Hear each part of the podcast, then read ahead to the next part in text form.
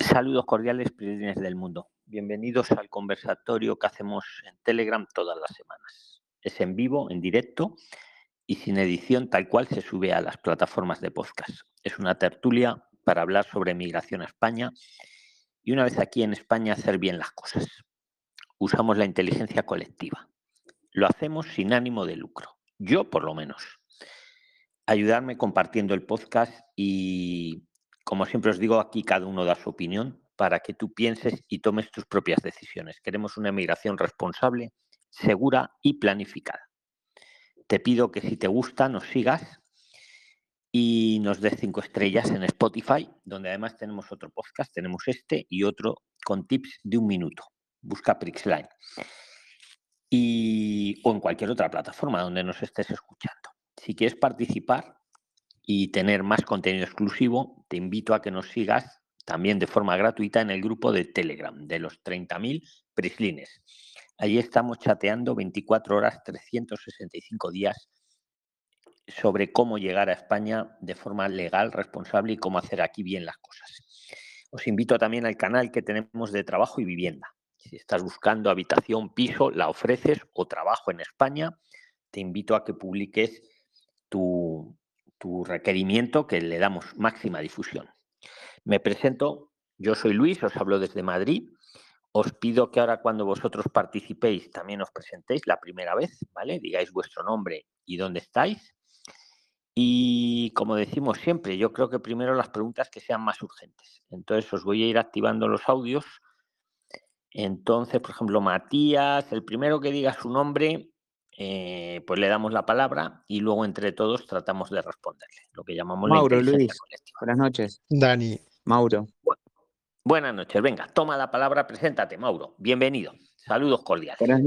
Buenas, noches, Luis. Saludos cordiales. Eh, bueno, hace 60 días que, no, 65 ya que estoy en España, estoy en Alicante, eh, soy argentino y he presentado mi estancia por estudio hace 24 días. Y bueno, no he tenido novedades aún en mi correo y en la hoja que me sellaron cuando eh, presenté mi estancia personalmente, no me han puesto ningún número de expediente ni folio. Eh, bueno, quería saber si hay alguna manera de eh, corroborar en qué condición está justamente mi estancia, Luis. ¿Por qué mecanismo la presentaste? Eh, yo me presenté, saqué una cita y me presenté eh, en extranjería, en Alicante. O sea, ¿la llevaste físicamente y no te dieron un resguardo, un número de expediente cuando la entregas? No, solamente me han sellado una hoja. Eh, saqué la estancia para toda mi familia, para mi esposa y mis hijos. Y solamente me ha sellado el funcionario, me selló la hoja y no me agregó ningún número ni nada. Pues qué cosa más extraña, no sé, yo, yo creía que daban siempre un número de, registro. Mira, veo por ejemplo que está aquí Claudia Moreno en la sala, la pregunto a ella, que, ella como, como, hace muchas presentaciones seguramente lo sabrá. ¿Tú sabes, Claudia, si cuando se presenta físicamente te dan el número de, te tienen que dar algún número de registro o algo? pensaría que sí, pero vamos, no sé. Buenas noches, Luis, ¿cómo estás? Buenas noches, Claudia. Bienvenida. Saludos cordiales. Muy buenas noches, soy Claudia desde Madrid, Claudia Moreno desde Madrid. Mira, Luis, cuando uno presenta presencialmente, siempre los funcionarios le dan a uno un resguardo, un documento con un número de registro.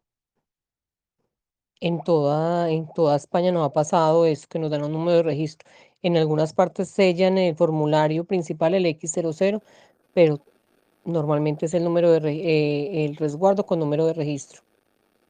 Sí, a mí me yo también tenía entendido, Mauro. No, no sé, o sea, es que además para cualquier trámite administrativo siempre dan un, sello con un, con un registro para que el ciudadano tenga constancia, porque si no, imagínate cómo sería.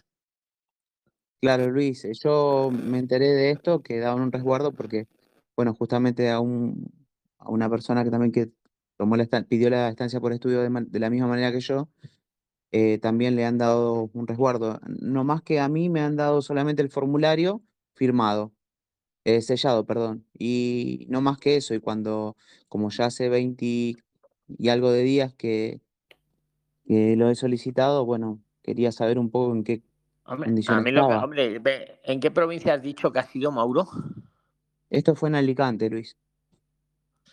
Hombre, a mí lo que se me ocurriría, y invito a todos los que estéis ahora en vivo a que aportéis también un poco cómo haríais si fuerais Mauro, a mí se me ocurriría ir allí a la delegación de extranjería de Alicante, donde lo, donde lo presentaste, y, y que les transmitas tu inquietud, que como no te han dado un número de expediente, que no sabes cómo, cómo hacer un seguimiento. La fecha sí la pondrá, ¿no? En el sello que te dieron cuando, cuando lo presentaste, en la firma. Eh, Sí, la que de fecha ahí. está. eh, Fecha sí tienes, ¿verdad, Mauro? Sí, sí, Luis, la fecha la, la, Claro. la tiene en, en el sello, ¿eh? La tiene. Pues entonces yo, yo lo que haría es eso, volvería a extranjería de Alicante. Hombre, 20 días me parece un tiempo prudencial, vamos, que no, no está excesivamente demorado, pero sí que iría yo porque, porque el no ya lo tenemos. Iría a, eh, a, en que- a preguntarles, oiga, ¿me pueden dar un número de expediente para que yo pueda hacer un, un- tener un mayor control de, de cómo va mi trámite? Y seguramente ellos, en base a la fecha que pongan ese sello, te lo puedan hacer. Yo es lo que pienso, Mauro. No sé si Sí. alguien de los que estáis en la sala le queréis dar alguna otra idea. Mauro, ¿y el sello qué información tiene? En el sello solamente me dice que fue recibido. A ver si lo tengo a mano al, al documento y lo puedo ver. Ah, sí, aquí, aquí lo tengo. Ya digo, ¿eh? Perdón, Luis, ¿puedo aportar algo de mi experiencia que tuve algo Sí, sí, parecido? claro que sí. Mientras lo busca Mauro, puedes. Preséntate, Matías, y puedes aportar lo que tú consideres. Bueno, Bienvenido. dos cosas. Eh, buenas noches, soy Matías Quincay, estoy en Elche. Yo estoy con una visa de estudio y les cuento mi experiencia. Yo eh, inicié el trámite en Argentina y dentro de los 60 días que ingresé a España tuve que hacer el trámite para prolongarla. Hice el trámite, me presenté en extranjería en Alicante también, pues estoy en Elche. Y una vez que hice el trámite, a los, 60 a los 30 días me dijeron tenés que venir al mismo lugar donde me presenté presencialmente y me iban a decir si era favorable o no. Y si era favorable, me hicieron la toma de huello y la, la- la toma de foto. Pero a los 30 días, yo lo hice un 28 de mayo y el 28 de junio me presenté, que me dijeron eso. ¿Y en qué provincia era, Matías? También en Elche, partido de Alicante. Alicante. Yo el trámite lo hice en. Sí, Sí, sí, sí. estoy, estoy escuchando atentamente. Eh, yo justo acá estoy viendo el documento y solamente dice la entrada y está el- un- hay un número de dos cifras, 22, y el número, la, la, digamos, donde tiene que estar el número, como para completar seguramente con un boli, eh, no está. Y eso en la, en todos los formularios, ninguno de ellos está. Porque presentamos, eh, eh, presenté el de toda mi familia. Solamente dice la fecha, 29 de septiembre, eh, el año, entrada número 22 en este caso, y nada más que eso. Perdón Y que me Mau- meta. Sí, métete, métete si quieres. Le iba a preguntar una cosa, ¿Te hicieron pero. pagar la tasa? ¿Te hicieron pagar la tasa? ¿Un formulario con la tasa? Eh, no, no, no pagamos ninguna tasa. Ah, No, no, no se bueno. paga tasa. No pagas ninguna tasa. La estancia de estudio inicial no tiene tasa. Mauro, te pregunto, ¿todos los expedientes tienen el número 22 o, o es numérico un número diferente en todos los expedientes? Claudia, no, en, todos tiene eh, la entrada sería el 22, porque luego aparece número abajo como para, para agregar un número, yo calculo que debe ser para agregar un número, y no lo dice. Eh, me atendió en todos el mismo funcionario y me tomó todos los documentos de toda mi familia. ¿Y que eran tres estancias, Mauro? Eh, ¿Distintas para cada uno de, tu- de tus miembros de tu familia o cómo era? No, nosotros somos cinco, Luis, así que presenté cinco estancias por estudio de manera independiente cada una, pero como conseguí ci- cinco citas, las presentó, me las tomó todo el mismo funcionario, una detrás de otra. La pregunta que te hace Claudia es muy interesante porque si eran cinco estancias, eh, si era siempre el número 22, para las cinco eran consecutivos. Que le iba dando a cada Entiendo que la presentación. entrada será el funcionario, ¿verdad? Yo entiendo que la entrada será el funcionario que me atendió, atendió en ese momento. Y era en extranjería de Alicante, ¿verdad, Mauro? Sí, sí, en extranjería de Alicante. En la, Sí. en la delegación de extranjería de Alicante, no en una oficina del registro, ¿cierto? No, no, ebanistería en Alicante. Vale, pues yo sigo opinando lo que te he dicho antes. Yo iría, iría, bueno, en este caso con una cita, o no sé si para esto también pedirán cita, a, a que te lo aclaren un poco. Porque claro, estás un poco a ciegas, aunque como bien te dice Matías, a él le tardaron un poquito más, 30 días, pero, pero vamos, si te Sí, inquieta. sería bueno el dato que da mm, Matías, que me aportó, de aguardar los 30 días y luego presentarme. Un mes después la presenté yo, él la presentó en junio, Sí, yo un mes, un mes Sí, y medio o, después. o irte presentando ya, si no te, bueno, según el, la- el tiempo que tengas, vamos. mm. A ver, siempre cuando preguntéis por vuestro expediente y eso, malo no es. Lo malo es a lo mejor el, el conseguir la cita para poderlo hacer o, o eso, pero vamos, yo creo que muchas veces viene bien porque hasta lo desempolvan, ¿sabes, Matías? Pero bueno, o sea, perdona. Mauro, la- los plazos que ha dado Matías no eran malos y en Alicante no. Lo tuyo fue hace mucho tiempo, Matías, más o menos, o, o cuándo fue. Sí, lo hice en mayo, el 28 de mayo, y el 28 de junio me contestaron y me presenté para hacer la toma de huella y la foto. ¿Y cómo se comunicaron contigo para, para que fueras a presentarte? Mira, yo lo hice a través de un abogado, pero el abogado se enteró antes, pero a mí me habían dicho eh, cuando hice eh, la primera cita que venga a los 30 días y me informaban si eh, estaba habilitado o no, eh, si había aprobado o no. O sea que a los 30 días tenía que ir. El abogado se enteró antes y me avisó antes. ¿Con cita fuiste de Matías? Eh, no, automáticamente me dijeron, eh, a los 30 días, yo fui en 28, obvio que sí, que caía feriado o fin de semana el día posterior, ¿no? Pero me dijo, a los 30 días, venite, que te, van a, te vamos a avisar si estás ok, ok o no. Bueno, en este caso mi abogado me dijo que estaba ok. Antes, igual yo tenía que presentarme ese día. Bien, y, y también no te habían dado tampoco ninguna un número de resguardo ni nada, No, a mí, nada, ¿no? a, a mí me dieron un papel escrito con todos mis datos y con el número de expediente y todo. Me dieron todo, como, como, una, como un ingreso en la carpeta. Bueno, bueno, bueno, eh, Luis, voy a optar por lo que me han aportado y por lo que me dan en opinión general, eh, acercarme a esta extranjería. Tengo igual el, el- justamente tengo las, eh, los ingresos de cada uno y preguntar ahí. Me acercaré sin cita previa porque lo complicado es la cita. Claro, y a Matías, fíjate lo que le dijeron, y fue y, y le atendieron, y hombre, y tiene, a ver, no lo veo grave porque tienes la suerte que lo has presentado ahí y por los plazos que nos da Matías, pues, pues no son excesivos, vamos, ya dentro de poco te van a, a responder, pero a él, le dijeron que fuera a preguntarnos tanto a los 30 días, pues puedes aplicártelo igualmente, Mauro. Yo creo que eso es según ellos han organizado, sí. Por, por suerte no, deben, no deben de estar muy colapsados. Yo no sé, le preguntaría a Claudia, por ejemplo, en Madrid, cuánto están tardando para resolver una estancia. ¿Tú tienes conocimiento, Claudia? En Ma- En Madrid van en el 27 de abril. En este momento. van ahora por el 27 de abril, resolviéndola del 27 de abril. Sí, en este momento están en eso. Y los números de expedientes, cuando se presenta de forma presencial, se están demorando de tres a cuatro meses en llegar solo el número de expediente. Están bastante retrasados. Fijaros todos los que de- escuchéis el podcast, qué diferencia, ¿no? O sea, en Madrid, fijaros qué plazos, y en Alicante, en un mes, tal como nos, nos, nos comunica Matías. Es, para tenerlo en cuenta, ¿eh?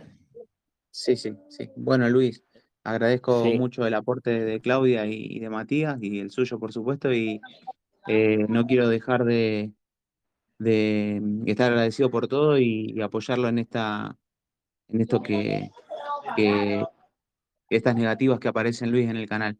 Y bueno, Sí, apoyarlo siempre. que- Eh, bueno. eh, gra- te lo agradezco, bueno, en nombre de todos, o sea, eso lo vamos a ganar. O sea, no, no sé, Luis. porque yo, sé- yo os iré manteniendo informados.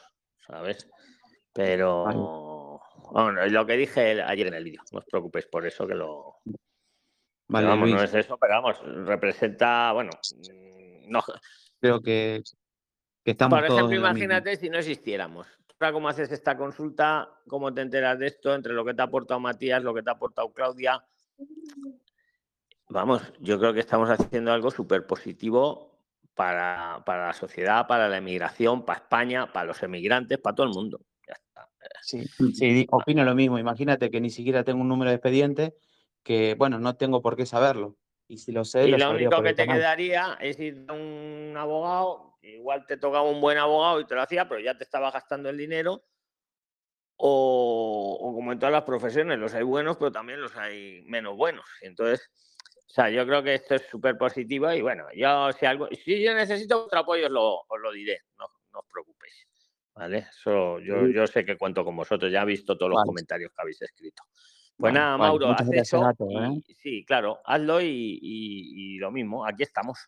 ¿Vale, amigo? Muchas gracias, Luis. Un abrazo a todos. ¿eh? Un saludo. Voy a, a hacer. Disculpe, disculpe, Sí, don Luis. ¿Cómo hago, Vamos, cómo- vamos de ¿Puedo hacer uno una consulta? cómo hago para Hola. anotarme en la... Hola, A ver, pero decid vuestro nombre, que si no, no sé quién. Roselena, yo soy Roselena. ¿Cómo hago para Roselena. anotarme en la... Espera, espera, espera. No, Va Junior. Roselena ahora. Vamos a, bueno, aunque espera, Matías, Sí, Matías ha aportado a Mauro. Entonces, le- antes de Roselena, le tengo que preguntar a Matías. Matías, ¿quieres tú preguntar algo? sí, sí. Buena- Pues buenas adelante noches. y luego va Roselena. Y ahora escuchar todos a Matías, que el que le responda a Matías, que no tiene que ser perfecto, lo que decimos siempre, cualquier aporte vale, yo luego le voy dando la palabra, ¿vale? Y así vamos un poco organizados. Pues adelante, Matías. Gracias, Luis. Mire, yo tengo, yo tengo una visa de estudio que se me vence el 31 de diciembre de este año. Y el curso no lo estoy haciendo. Yo saqué un curso en Albali. No lo estoy haciendo por varios motivos. El tema es que se me vence y quiero saber cómo puedo hacer para prolongar mi estancia o quedar legal. Porque después del 31 de diciembre se me vence. ¿Qué, formas tengo para quedar legal? No sé cómo hacer. Pues venga, la habéis escuchado todos los que estáis ahora en directo y la habéis escuchado los que le escucharéis luego en Spotify, pero los que le escucharéis luego en Spotify no le podéis responder, pero los que estáis en directo sí. Entonces, los que estáis en directo, eh, ¿qué idea le daríais a Matías? Y luego yo os doy la palabra. ¿Vale? Para el tema que queráis. Vamos haciendo así como un circuito, aunque a Roselena la he, la he apuntado. Adelante, Luz. Bienvenida. Hola, ¿cómo estás? Gracias. Bueno, gracias. Yo soy Luz, estoy acá en cerca de Sevilla y soy argentina. Mira, eh, teóricamente uno tiene que aprobar el curso que vino a estudiar, porque Sí. ese es el compromiso que hizo. Pero dado que, bueno, yo no desconozco las circunstancias por las que vos no completás ese estudio, pero al menos tendrías que ver la posibilidad de conseguir alguna carta de aprovechamiento o algo por parte del centro de estudio donde tenías ese, ese curso que estabas haciendo, como para poder conseguir una prórroga de esa estancia. Esa yo creo que sería la mejor manera para poder quedar eh, regular. Perfecto. En todo caso, en el transcurso de ese tiempo, ponele que, no sé, te dan esa carta, pero después vos no podés terminar igual el curso. En el medio sería bueno que hagas algún curso que cumpla con las características y que sí puedas terminar. Cosa que cuando termina este periodo de prórroga, también tengas el título o el certificado de algún curso que hayas completado y con ese poder hacer la modificación a residencia y trabajo. Creería que esa es la única manera, si no, eh, no, no encuentro forma de que pueda quedar regular ese tiempo o, o en todo caso quedarías un año irregular y después podrías aplicar algún tipo de arraigo por formación, por ejemplo. Pero sí o sí te van a pedir, aunque sea la carta. La carta consulta. Luz, muchas gracias por responderme. La carta de aprovechamiento eh, no, no implica que yo tenga que aprobar el curso, ¿no? No, la carta de aprovechamiento no implica que lo aprobaste 100%. Eso ya sería el certificado o el título. En la carta de aprovechamiento lo que va a decir es que vos, eh, entre comillas, hiciste todo lo que estaba dentro de tus posibilidades y bueno, eh, necesitas un tiempo más como para terminarlo. Porque, no sé, por X cuestiones, ya, ya verás, ya sabes vos cuáles son y, sí, cómo prácticas podés no lograr. Bueno, en ese caso, por esa es una buena razón. No podés hacer una parte del curso y por lo tanto necesitas una prórroga. Pero eso no significa que no hayas asistido, no hayas puesto voluntad, no hayas ido a todas las clases eh, posibles, aprobado los exámenes y demás. Entonces, con esa carta sí puedes pedir una prórroga y, y no te quedas irregular. Perfecto, me quedó muy claro. Consulta, en la carta, ¿tiene que eh, estipular el plazo que yo necesito para hacerlo o no? Sí, sería lo ideal que diga el plazo, que diga qué es lo que vas a cursar, eh, si es posible, obviamente que sea de más de seis meses, y, y bueno, y que diga todos tus datos, todo, todo correcto, porque si le falta algún dato a esa carta, es igual que cuando mandamos la carta de admisión, eso, te van a pedir que eh, envíes una detallando todo, porque Todo. bueno, extranjería necesita saber, claro, más que nada, yo creería que es para ver eh, bien las especificaciones del curso en particular. Entiendo. Y, y con, una- un- con esa carta de aprovechamiento tendría que sacar una cita en extranjería para eh, Claro. prolongar mi Pedir una prórroga. La Ah. prórroga de la estancia lo que va a hacer es pedirte eh, los mismos requisitos. Es como si vos presentaras una estancia inicial, eh, con la diferencia de que, bueno, cuando completes el formulario tiene que decir que es una prórroga. Y lo que estás pidiendo es eh, más tiempo para ese mismo curso en este caso. Entiendo, pero que tengo que presentar certificado de antecedentes penales, todo de cero.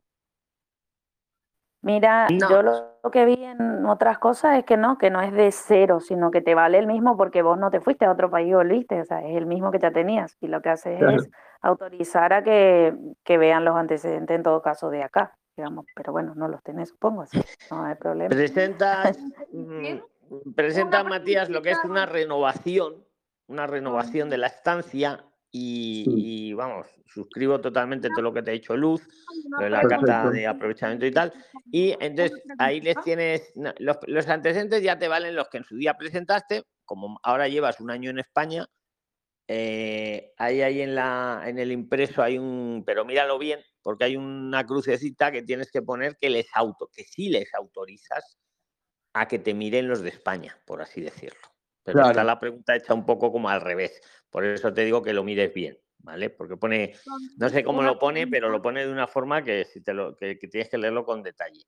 Y la estrategia que te plantea Luz es muy buena. Una carta de aprovechamiento te va a permitir renovar, renovar la estancia.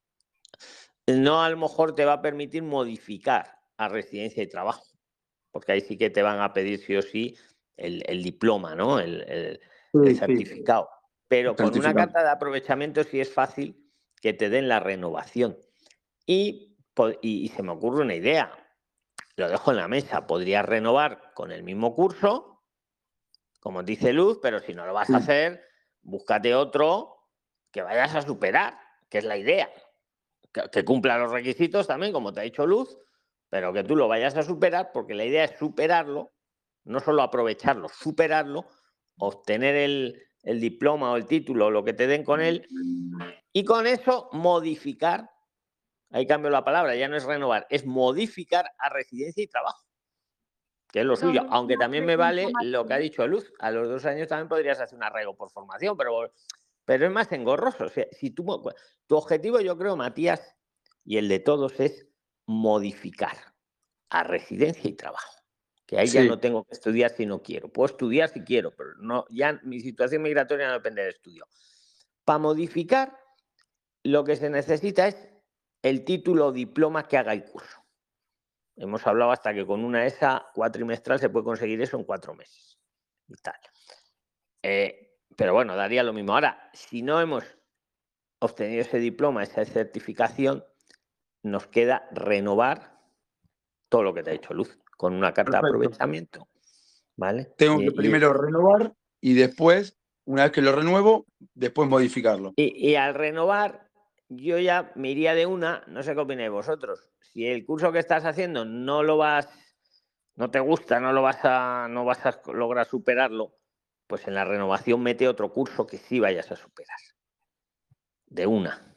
Me explico, con la carta de aprovechamiento del que has hecho, pero Sí. renuevas con, con otro curso que sí tú veas que vas a superar. Siempre tienen que ser cursos, os lo digo en general a todos, no coges cualquier curso coger un curso que cumpla los requisitos, por supuesto, pero que lo vayáis a superar, para poder modificar a residencia y trabajo, Claro. que es lo suyo, ¿no? O sea, y los requisitos son exactamente los mismos, Matías, solo que tiene una diferencia, que es a tu favor, que el IPREM eh, te puede valer si tienes un trabajo en la actualidad. Un trabajo, nada. Eso te valdría como IPREM, ese sueldo. Esa es la diferencia en la renovación con la, con la inicial. Me explico, en la inicial no, porque no puedes tener todavía un trabajo.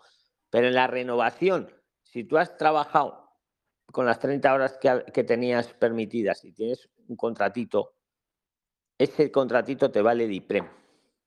También te vale el IPREM si tienes el dinero en la cuenta. Pero esa es, esa es la única diferencia que yo veo. Y lo de los antecedentes que decías, que es muy interesante, no los tienes que volver a sacar. Simplemente marcar la casilla que les autorizas, les presentas los que ya tenías y la casilla que lo del tiempo que has estado en España te lo pueden mirar ellos. Perfecto, me quedó muy claro. También te Buenísimo. diría, Matías, que estaban hablando Espera, de que, que le, va- que le va a decir algo Claudia. Oye, oye, oye, oye, tenéis que aportar para participar. Espera, después va Roselena y Luz, que Mat- es la- los que habéis aportado. Pero Mat- espera a ver lo que dice Claudia, Ma- Matías, que te quiera agregar algo. Matías, tú también estabas hablando de pedir una cita en extranjería. Tú en este momento tienes tu TIE vigente. Si no tienes certificado digital, sería buena hora para que tramitaras el certificado digital. Y la renovación también la puedes hacer por medio del certificado y sería mucho más sencillo. Sí, No. buenísimo. pues, eh, estoy justo hoy me, me empecé a ver todos los, los videos de Prisline para sacar el certificado digital y estoy en eso. Pues míralo rápido, míralo rápido antes de que los borren, Matías. Bueno, Y tendrías, tú ya tienes averigüé 60 todo. días- No, Lo digo medio en broma, También ¿eh? Pero también medio en serio.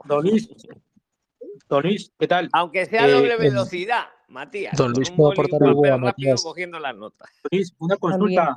Eh, yo soy del banco. Hola, Don Luis. también presente Buenas. que puedes hacer esta renovación 60 días antes o 90 días después de que termines tu curso. Y si este curso a ti te dio permiso de trabajo, no tendrías que renovar por un curso superior a seis meses. Tú puedes renovar con un curso corto para que te permita hacer la modificación también mucho antes. no me dio permiso de trabajo este curso. Perdón, Claudia. Ah, bueno, no te dieron permiso de trabajo, ni modo. Pero igual si tú escoges un curso corto ahora para hacer la renovación en el momento que lo termines, tú podrías hacer la modificación a residencia y trabajo En poco tiempo. En poco Ah, tiempo. Y, y el detalle que ha dicho Luis, Claudia es importante que no lo habíamos dicho. Espera, espera, Matías, que puedes hacer todo esto desde 60 días antes de que te venza hasta 90 después, que no lo hemos dicho. Lo acaba de decir ella ahora. Ah, ¿eh? Buenísimo. Pregunta del tema, tiempo, por entonces. favor. Buenas noches. Luis, una Buenas consulta. noches, Edgardo. Oye, Hola. oye, oye, oye, a ver, no reveléis. Edgardo, ¿quieres aportar de esto? Amigo, Eh, quiero hacer una pregunta acerca del tema que están conversando en este momento. pues venga, hazla. Hazla. Bien, estoy escuchando de que Matías está por hacer una renovación y Claudia está comentando que después de que renueve puede eh, modificar. Eh, ¿por qué razón no puede modificar ahora que finalice este curso que le dio la visa? Es que no ha salido al comienzo. Es que Matías no ha aprovechado el curso. Matías no va a obtener el diploma del curso. Ah. Y Luz muy sabiamente le ha dicho que luche por lo menos una carta de aprovechamiento, ya que no va a conseguir el título o el diploma, que luche una carta de aprovechamiento de lo que ha asistido para con esa carta, eh, Edgardo, poder Renovar. renovar. Que una modificación seguro que no se la darían, pero una renovación sí. Esa es la estrategia que le ha planteado Luz, que yo la veo bien, ¿no? Y, y- y Claudia yo creo que también la ve bien, ¿no? ¿Alguien no la ve bien? A mí se me había ocurrido otra idea, pero ya no sé si decirla, porque ya sabéis cómo están las cosas. Dígala, Luis, dígala, por la duda, así Pero lo de Luz pero- es perfecto. No, hombre, a ver, y es totalmente legal, como todo lo que decimos. La otra opción que tiene, porque la pregunta inicial que tenía era cómo permanecer legal. Sí. Esa era su inicial. Oye, si Matías encuentra el amor verdadero siempre, es otra opción. No, pues ya tengo esposa y están por venir. Ah, vale, pues no, entonces no. Pero, ¿me entendéis? Para alguien que esté en una situación, pero amor verdadero siempre, ¿eh? y, y que no Sí, esté casado, claro, y esas cosas. No es mi Pues caso. entonces lo que te ha hecho Luz, yo me, me allano totalmente Listo. y Claudia te ha complementado. Perfecto. Vamos con Eh, esa. Don Luis, don Luis, una Buenas consulta. Don Luis. Oye, espera, espera, agregar? Vamos a seguir un orden que es que si no, mira, espera, Roselena y luego Soy Luz. del banco. Y ahora los que aportéis a Roselena y a Luz, si tenéis preguntas, Don claro, ¿eh? Luis, por- Segui- seguimos. sí, sí, Don, don Luis, soy del banco, que te consulté en la tarde. Soy sí, Roselena. pero- A ver, Roselena, ahora escuchad todos a Roselena. Ok, Y- muchas gracias. Y, claro, y entonces, no, pero espera, el que te aporte, yo le voy poniendo en la lista y luego él pone el tema que quiera y vamos así. Yo creo que es lo más inteligente, ¿no? Porque es que si no, eh, no hay manera de. Venga, Roselena, preséntate, pon tu aporte y ahora todos te escuchamos y el que la, la aporte lo más mínimo Sí. va a tener luego la palabra. Venga, Roselena. Soy Roselena Rodríguez, estoy acá en Venezuela, soy venezolana y el asunto es el, el siguiente. Tengo mis dos hijos, tengo una hija que ya es española, allá nacionalizada, y mi otro hijo acaba de llegar a España. Él fue por cuestiones de trabajo. Y entonces nosotros estamos por acá y los chicos me dicen, ustedes se tienen que venir con nosotros, ustedes son adultos mayores y nosotros somos los que tenemos que asistirlos a ustedes. Entonces, yo lo he estado escuchando a ustedes hace mucho tiempo, que con el tema del estudio y eso, y ellos me dicen, mami, te vienes como turista con mi papá y aquí, y aquí hacemos la diligencia de, de asilo, pero también lo he escuchado a usted cuando usted dice, no, que con el asunto del asilo eso es muy, muy problemático, pasa mucho tiempo, ha habido gente de dos años y todo eso. Entonces, teniéndola ella como hija ya española, ¿verdad? Y mi otro hijo que se, va, se fue con contrato de trabajo y eso, ¿cuál sería la mejor solución para yo poderme ir con mi esposo, con nuestros hijos, pues reunificarnos allá? Muy Rosa. buen planteada la pregunta. Venga, ¿quién la quiere responder? Esperad, esperad. ¿Quién la quiere responder? Tome la palabra. Yo, Edgardo, Patricia. eh, A ver, la- tengo la- espera, espera, Patricia. Le responde primero Edgardo y luego tú, que ha dicho primero Edgardo. Pero os apunto a los dos. Venga, adelante, Edgardo, y luego va Patricia. de acuerdo. Eh, bien, Roselena. Eh, comentas que tienes una hija que ya está nacionalizada y eh, según comentaste, tu hija eh, le sostiene a ustedes, les hace envíos continuos de dinero. No, esa parte no la, no la, no la he hecho, porque más que todo, a mí me, o sea, nosotros nos ha sostenido siempre es el varón, el que se acaba de ir, que se fue por trabajo, por contrato de trabajo. Ok, bien. El, el comentario o la pregunta era justamente por eso. Si ella tuviera cómo eh, demostrar ante la administración española que eh, ustedes dependen económicamente de ella, sí podrían iniciar un proceso de arraigo. Pero en este caso, si no tienen cómo demostrarlo, ya esa no sería la vía. Ya le pasó a alguien que tenga otra idea o otra vía diferente. ¿Qué edad Luis, Patricia, eh, ah, bueno, Patricia y luego Claudia. tiene. Patricia, ¿qué le quieres aportar? Patricia. Yo os voy apuntando, ¿vale? Para luego que pon- pongáis el buenas noches. Soy de Colombia y Preséntate, preséntate brevemente. La primera Sí. intervención nos presentamos. Patricia, venga. Sí, soy de Colombia y vivo en este momento en Villanueva de la Sierra, eh, provincia de Cáceres. Bueno, yo lo que he escuchado, lo que tengo entendido con respecto a la consulta que hace la señora, es que si tienen hijos nacionalizados acá en España y ella es mayor, los padres son mayores de 65 años y la hija puede demostrar que eh, los, ellos dependen de ella, ella puede hacer una especie de reagrupación familiar. Es lo que he escuchado y si Ro- me Ro- corrigen, un segundo, favor. Patricia. Roselena, Roselena, aunque sea, espera un segundo, Patricia, aunque sea una indiscreción, ¿qué edad tenéis? Yo tengo- no, no, no, no tengo ningún problema. Yo tengo 65 y mi esposo tiene 73 años. Muy Considero interesante. que Continúa, están en la Patricia. edad, considero que están en la edad apta para hacer una reagrupación familiar y la hija puede demostrar que ellos dependen de, de ella. Pero ese es el Es problema. que ese es el problema, que, que mm, no hay como demostrar que ella nos haya... A ver qué os dice Claudia. Patricia te ha apuntado. A ver qué os dice Claudia y Gracias. si no, yo luego os digo una cosa. Espera, o, o quieres decir algo más, Patricia? Muy interesante ¿eh? lo que acabas de decir. Gracias, Muy no, no más. No, Muchas gracias. Ahora luego te doy la palabra. Claudia, ¿tú querías decir algo de esto a Roselena? Sí, esa era precisamente mi pregunta, que qué edad tenían, porque al ser mayor de 65 años, pues la hija le puede hacer una reagrupación familiar sin ningún problema. Y, y yo iba a añadir, y corregirme, al se- ahora con la, al ser mayor de 65, yo creo que ya no hay que demostrar los envíos de dinero, Roselena, creo. No, no hay que demostrar dependencia económica. Son mayores de Pues fíjate. 65 años. Fíjate, No hay ya que lo hemos Entonces- arreglado. Roselena, Ajá, dígame. que ya lo tiene Dígame. la solución. Que no tienen que demostrarte que te han mandado dinero, porque al ser mayores de 65, bueno, a partir de 65 no es necesario. Eso era antiguamente. O sea, se puede hacer cualquier cosa. Ella, tu hija, te puede hacer una reagrupación familiar a tu esposo y a ti, por ser mayores los dos de 65 años. Entonces se puede hacer una reagrupación familiar. Y lo que tú hablabas de tu hijo que acaba de venir con, con una visa de trabajo, pues ese no podría ayudar a agruparte ni nada. Yo optaría por la, la hija que es nacionalizada que te haga la reagrupación familiar. Muy bien, muy bien, muy bien. Muchísimas gracias.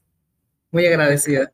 Y Ro- Ajá, dígame. Sí, y lo único que voy a añadir, Roselena, por las alusiones que dijiste antes del asilo, vas Ajá. a ir de mucho más a la fija que con la, el asilo, con el cuello de botella que hay, que no les gusta que lo digamos, pero es la verdad, que es que te puedes pasar como meses enteros para conseguir la cita de asilo, venga a llamar.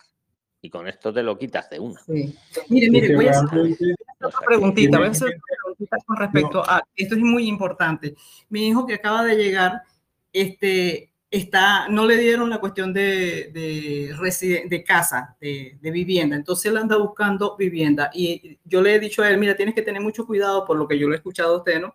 De que si que el dueño sea, o sea, que quien te vaya a alquilar sea el dueño, que como, ajá, si, una, si él va allí al ayuntamiento que quiere, em, eh, ¿cómo que se llama? Quiere empadronarse, quiere empadronarse. ¿Cómo hace para que la persona al que le esté alquilando le dé por lo menos una copia del, del, contra, de, de- del documento de- del, del apartamento que vaya a, o casa que vaya a alquilar? ¿Cómo hace para quitarle eso, para él ir al ayuntamiento y allá en el ayuntamiento, cuando él se va a empadronar, le van a decir si es el dueño o no, para no caer en esas trampas habitacionales que hay. Muy interesante, venga. A ver, eh, que le, la responda, les, eh, o sea, de- le responda, le voy apuntando, ¿vale? Luego va Luz, Edgardo, Patricia, y eh, hay que responder a lo que ha dicho a Roselina, que insisto, no tiene que ser perfecto, no buscamos gurús. ¿Cómo haríais vosotros? A la pregunta que acaba de hacer Roselena, entiendo es cómo verificar que el propietario es el verdadero propietario. Quieres decir Sí. que le está alquilando, ¿no? Sí, Es muy Porque fácil, ¿quién lo sabe? Venga, ¿quién no se lo dice? ¿Quién se lo dice? ¿No queréis participar? ¿Nadie lo sabe? por el IBI. ¿Cómo verifico yo que el que me alquila la casa o la habitación es el, que tiene el dueño? Saludos, el Lozano. Saludos, que Con te veo ahí. contrato de arrendamiento, con el contrato de arrendamiento puede ir al ayuntamiento y allá van a verificar el, Sí, el pero esa es una parte con él. Pero ella lo que quiere, bueno, sí. Ella lo que quiere es saber que, que la arrienda de verdad es el, el- el dueño, entre comillas. ¿Cómo Por podéis saber eso? Permiso. Con las escrituras, con Eh, Muy bien. Priscila. Esa es una manera. Esa, esa es una Con el número de la vivienda y la calle, anotando el número de la vivienda y la En calle. España, Y se va al ayuntamiento y hay ahí un le dicen, sistema, bueno, en todos los países hay un sistema de registro público y catastro. Priscila.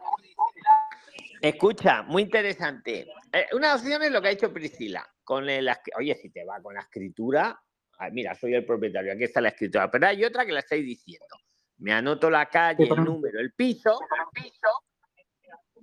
¿Y a dónde voy a mirar? Al registro de la propiedad.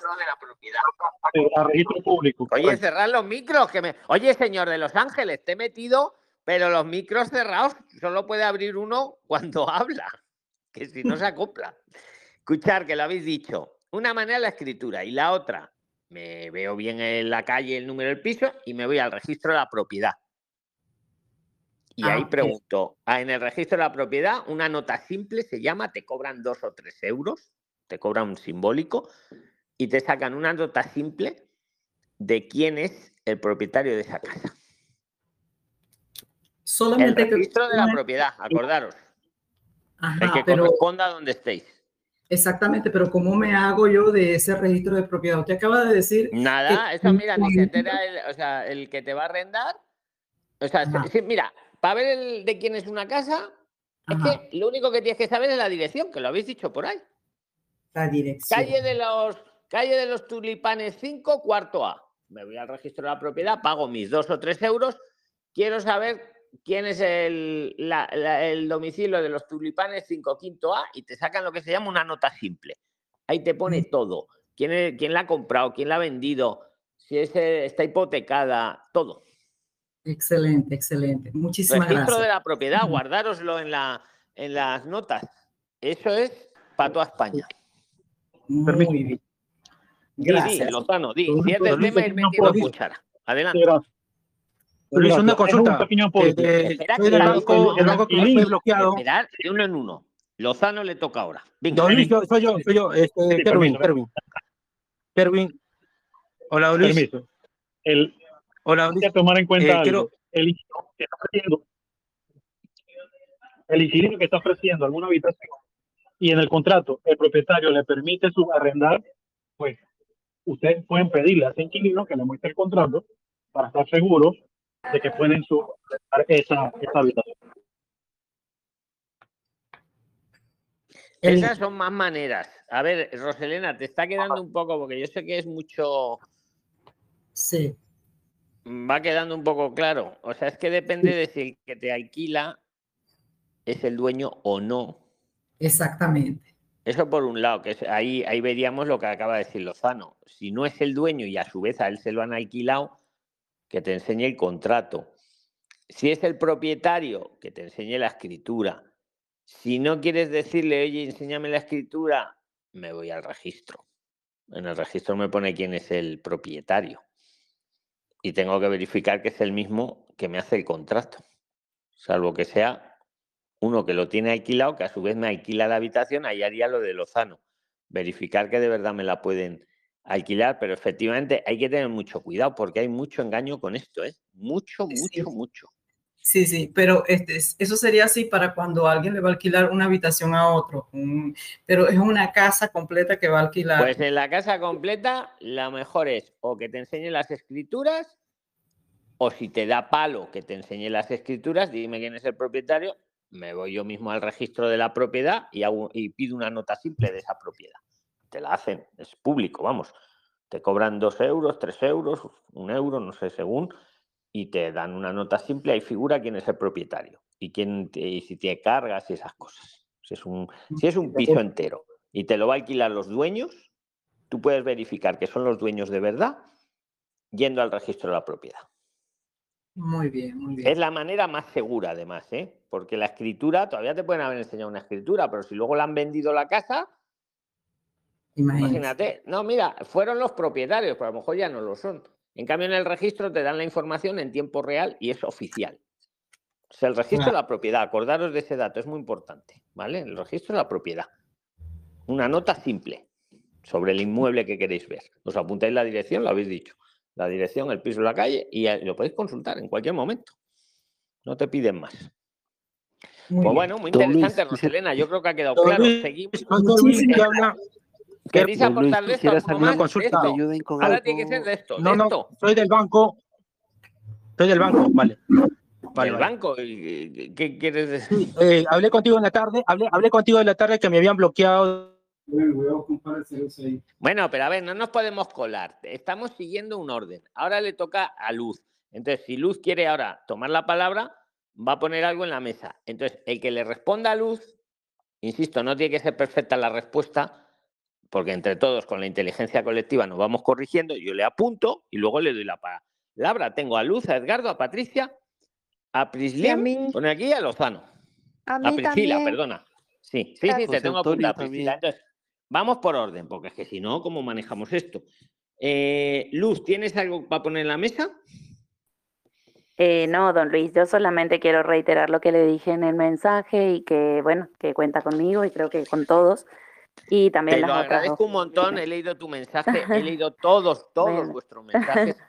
Te digo una cosa, yo no voy a hacer crowd- crowdfunding, no os preocupéis, no necesito un euro de cada uno que se- además se mal No, bueno, pero yo, pero por yo suerte no imagino que tal vez usted puedo- no, No, no, pero y las además, ha otras dos. Prixliner también Claro. eh, No no sabemos las cómo ellas afrontan este gasto. Yo, yo me voy a encargar. Yo las voy a apoyar. Y, no- y gracias a Dios tengo amigos abogados que no me van a cobrar nada desorbitado. Bueno, pero de todos modos, eh, también está nuestro testimonio y yo creo que de lo que se no, acusa sí, está totalmente... en- puntos. Luz, he Sí, visto todos los puntos que, han que has puesto, me han encantado, he tomado buena nota. Yo si necesito Mm. vuestros testimonios, os los pediré. Descuidad que sí, voy a contar con vosotros si fueran necesarios. Vamos a ver, estoy montando un equipo jurídico para llevarlo bien. Y, pero vamos, Bueno. que te lo agradezco un montón, ¿eh? A ti y a todos. Estamos acá expectantes. ¿eh? Eh, no, nosotros le agradecemos a usted, don Luis, a usted y a todos, porque Sí, todos realidad, nuestros proyectos es- Claro. son reales, son reales gracias a este canal, porque no lo serían de otra forma.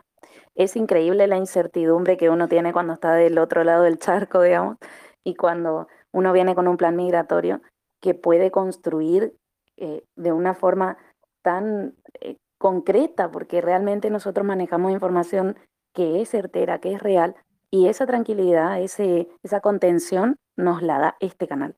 Entonces, realmente yo como migrante le digo, es, es increíble el agradecimiento que tenemos hacia este canal, porque no hubiera sido posible nada de lo que hacemos. O sea, nuestros planes de vida no serían lo que son si no fuera por esta ayuda que recibimos acá. Por eso, eh, ya sabe que estamos de este lado cuando usted mande. bueno, Pues eso todo y le doy mi lugar a un otro. montón, Luz, pero, pero ya veréis cómo lo vamos a ganar, porque no tiene fundamento. O sea, Bueno. es que lo que es, es, y ahí está todo hecho y grabado, y ahí es público todo. Eso. Yo estoy súper tranquilo y súper arropado por vosotros. Me lo decía mi madre precisamente hoy. Me decía, Luis, anda, no te quejarás con los prilines, ¿cómo te apoyan? Y le decía, no, no me quejo para nada, mamá. Así se lo decía. Y es verdad. O sea, me habéis sorprendido, ¿eh? Os lo agradezco un montón yo también a vosotros. ¿Vale? Bueno, un abrazo, don Luis. Un abrazo. Gracias. Edgardo, toma la palabra si tienes alguna inquietud en la mesa. Amigo. No, por los momentos no, don Luis, solo eh, secundar lo que dice Luz, no solo que tenemos información certera, sino 100% legal, todo basado en la legislación española. Y como usted dice, yo sé que usted está tranquilo porque no tiene fundamento, pero es bueno aclararlo. Todo lo que aquí hacemos está fundamentado en la legislación española. Así que no hay, no hay nada que temer. Así es, así es. Y además también te digo, me, o sea, me he leído todos vuestros comentarios, podéis estar seguros, todos los de aquí de Telegram y todos los de YouTube. No he hecho otra cosa que estar leyendo todo el fin de semana. El tuyo también lo he leído, Edgardo, muy bien fundamentado y, y- y todo. O sea que, que estamos de acuerdo. Sí, sí. A ver, a ver, a ver, a ver en qué, efectivamente. O sea, tal cual. Patricia, te toca, si tienes alguna inquietud. Claro Venga. que sí, don Luis, muchas gracias. Eh, bueno, don Luis, yo llevo dos años acá en España. En este momento acabo de inscribirme a un curso de Prince Line para, para postularme al arraigo para la formación. Eh, mi pregunta es, pa- postulándome en el arraigo para la formación, ¿puedo reagrupar a mis dos hijos menores, ya que uno de ellos va a empezar el bachillerato y me exigen en la institución educativa que debe tener el, la residencia, el NIE, para poder continuar con su bachillerato? Y la pregunta es si lo puedes reagrupar o no. Eso, sí, porque el 26 de enero cumplo los dos años, ya me inscribí al curso, entonces yo quiero Pero no saber has pedido todavía el arraigo, porque el arraigo tú No. te puedes inscribir al curso antes, no completar el curso hasta que te- eh, hayas pedido el arraigo. Pero es que en el momento que te dan el arraigo, eh, para reagrupar, si no me falla la memoria y me corregís, o que me corrija Claudia o cualquiera, creo que tienes que llevar por lo menos un año con la residencia. Señor, un año de residencia más haberte ya hecho la renovación de la residencia. O sea, es el Ten- año más tener la aprobada la renovación. Sí, señor, tiene que tener aprobada la renovación. Patricia, Pues, les vas a poder gracias. reagrupar, pero no tan rápido. O sea, eh, no por. Vamos a dejarlo claro, porque luego a lo mejor me ataca. No por apuntarte en un curso ya puedas reagrupar aquí a. No. Tengo que hacer el arraigo, el que sea, en este caso el de formación o el que, el que sea. Tener un año de residencia, voy a repetir lo que ha dicho Claudia, porque tener ya, o haber cumplido un año de residencia y tener aprobada la renovación de esa residencia. Perfecto. O sea, vas a poder, Don- pero con un poco de paciencia. Vale, don Luis. Don Luis, ¿le puedo dar una en opinión? este caso, Sí, sí, a ver, este si, espera, espera. Si es de este tema, sí. Y además te voy sí. apuntando, José Antonio. Venga, da opinión si es de este tema, de lo que estamos hablando ahora, vamos. Sí, a Patricia, le acabo de escuchar que sus hijos están al bachillerato, entonces es algo parecido a lo que yo est- estoy haciendo con mi hija. Si su hijo o sus hijos ya son mayores de 16 años, también pueden apuntarse al proceso de arraigo para la formación y con eso avanzar en el proceso. Ah, perfecto, sí, porque estoy muy angustiada en este momento porque me llamaron de la institución y me dijeron que para la próxima, el próximo año que empieza el bachillerato ya debe tener residencia y mi hijo quiere estudiar psicología, entonces no quiero como frenarle los estudios. Lo que pasa es que Bien. con el arraigo para la formación eh, puede seguir cualquier curso que cumpla las condiciones sin necesidad y- o, o paralelo, si es que de acuerdo a, lo- al- a los últimos criterios que salieron, ya no es dependiente que cumpla las condiciones iniciales de 200 horas y tal. Entonces creo que por ahí puede tener una solución también para sus hijos. Muy bien, o sea que él ahora con los 16 años lo puedo inscribir en un curso que cumpla con los requisitos para el arraigo para la formación. A ver, vamos a aclararlo, Patricia, para los despistados que lo oigan luego en Spotify, que por cierto hago un, un, CTA. Si nos estás escuchando en Spotify o en cualquier otra plataforma de podcast, si te gusta, te pido que nos des cinco estrellas. Y si te interesa participar, debajo en la descripción del podcast tienes el enlace al grupo de Telegram, que somos 32.800 ciudadanos en este momento interesados en hacer las cosas bien en España. Gracias. Lo que, te di- lo que te dice José Antonio es muy correcto, es una idea muy buena, que hicieran tus hijos también un arraigo por formación. Pero dicho eso, no o sea, insisto, aquí cada uno está dando su opinión, ¿eh? Entonces lo digo para los de extranjería. Damos opiniones, luego cada uno decide lo que hace. Entonces, Patricia, una opción es muy interesante que dice José Antonio, que tus hijos hagan su arraigo por formación. Ahora otra opción, curioso, que no les dejen estudiar. O sea, les han dejado estudiar hasta los... Ahora nos olvidamos del arraigo por formación por un momento, pero tus hijos han estado estudiando, digamos, eh, en situación irregular, entre comillas, y Sí, ahora don les dicen que, no- que, no, que al cumplir los 16 que no pueden seguir estudiando, lo que estén es- es- estudiando, que aquí no estamos hablando de arraigos por formaciones, lo que sea cada uno. ¿Es así? Sí, don Luis. Lo que ¿Y pasa es en que qué, co- en qué colegio es eso? Para que quede bien Eh, grabado. Acá en la provincia de Cáceres le han permitido el estudio, pero como ya empieza, ya sale del cuarto de la ESO y empieza los dos años de bachillerato posteriores al, a la ESO, entonces necesita tener eh, regularizada lo del DNI lo del NIE. Eso es lo que me dicen en la institución educativa. Pues yo no estoy muy de acuerdo con eso, porque el estudiar es un derecho fundamental de la persona, está por encima de su situación administrativa. Yo tengo un amigo que estudia en la Universidad Complutense con su pasaporte. Entonces, ¿será que averigüe en otras instituciones educativas? Porque realmente él quiere seguir su carrera universitaria y no quiero, como le digo, Vamos a dejar claro, lo mejor para él es que se regularice. Y José Antonio te ha dado una vía y hay otras vías, pero bueno, eso es, eso es lo. Pero dicho eso, claro, eh, eh, una persona con su pasaporte en muchas instituciones puede estudiar. Por eso, no, no- por eso te preguntaba que dónde era esto. Que eso no quita que es bueno que él se regularice, tus hijos. Claro, claro. Pero eso de que o me vienes aquí con un niño no te matriculo, no sé, yo lo veo un poco, un poco como que no, por decirlo suave. Sí, sí, sí. Y eso nos ha ¿Es una generado institución pública o privada? ¿Es una institución Pública, pública? ¿Eh? pública, pública.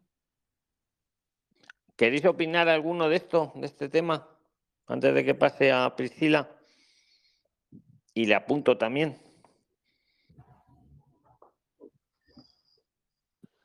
Yo aporto lo que está dicho don Luis, de- es, es un derecho y bueno, eh, jamás se ha prohibido de que de el estudio a los, a los chicos, incluso así no estén empadronados, si es que se les habla con la ley, pues me ha tocado a mí también hablar en ese sentido mientras mis hijos han estado sin los documentos también y, y- y ahí es cuando ellos tienen que recapacitar y hacer que tengan sus derechos, porque no se los puede prohibir el estudio. Yo siempre he apoyado en todos estos dos años que estoy con lo que usted siempre ha dicho en todo este canal y siempre me he respaldado con la ley y con todo lo que usted nos ha recomendado. José Antonio, ¿podrías compartir este, eh, a, a- a qué ley exactamente se podría apegar, Patricia, para que podamos Pues os lo digo yo, Edgardo, os lo digo yo muy rápido, porque este tema ya ha salido en el pasado a la Constitución española. Derecho Vale, fundamental de la persona, a la educación, al estudio. No te sé decir Vale. ahora el artículo porque no la tengo delante, pero ahí lo dejo. Luz, ¿qué quieres decir? es sencillo, es sencillo. Pero Yo que lo digo le en serio, quería ¿eh? decir, le quería decir que puede acercarse, por ejemplo, al ayuntamiento y preguntar en algún área de donde tengan asistencia social, como para que le ayuden eh, para dirigirse directamente a los directivos del centro educativo, porque probablemente no, no están sabiendo, pero eh, sí, obviamente tiene el derecho a estudiar. Y por otro lado, Vamos, vamos a intentar. Claro, sí, bueno, acaba Luz, que luego. Sí, no, que si va a hacer el arraigo por formación, también le valdría el estudio de bachillerato para eso, ¿por qué no? Bueno, vamos a recordarles aquí que para el arraigo por formación tiene que ser siempre un curso que vaya orientado a, a un trabajo. En la FP media, entonces. No, pero eh, lo que pasa es que eh, como él va a estudiar, eh, quiere estudiar universidad, carrera universitaria, él tiene que seguir el bachillerato. Sin embargo, eh, sí él podría aplicar a un curso corto con el cual le den la residencia y pues, hacer el curso corto y ya de una vez con la residencia igual se puede matricular en en el bachillerato porque ya estaría regularizado. Pero eso serían vías, Edgardo y Luz. O sea, yo estoy de acuerdo con vosotros que eso serían vías para que los chicos, por así decirlo, de Patricia se regularicen. Y hasta en eso estoy de acuerdo. Pero en lo que yo no estoy de acuerdo es en que no puedan estudiar. Yo quiero interpretar, Patricia, que la, los de ese sitio prefieren que vaya con su NIE. Prefieren.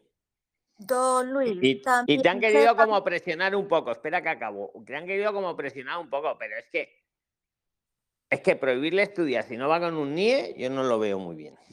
Dime, dime. Y si no podría ser más bien, o sea, es que es muy extraño y en España la verdad es que no, no pasa, es un derecho fundamental. Entonces yo lo, de pronto ya no será que entendió mal y es que no le dan el título como tal hasta que no Ah, esté regularizado. No es que no pueda estudiar, Muy estudiar, interesante también lo que pones que en no la mesa, Claudia. título. Interesante, claro, eso sí, eso sí lo he visto más. Eso lo he visto más, Patricia, ¿qué querías decir? Venga, por Sí, alusiones. también yo he pensado que de pronto es porque eh, si de pronto se les puede dar alguna beca o en fin, para darle alguna beca tiene que tener el NIE. Por ahí a lo mejor podría ir la cosa. Ahí sí, pero eso no nos lo habías dicho. Vale, Podría no. ser por eso.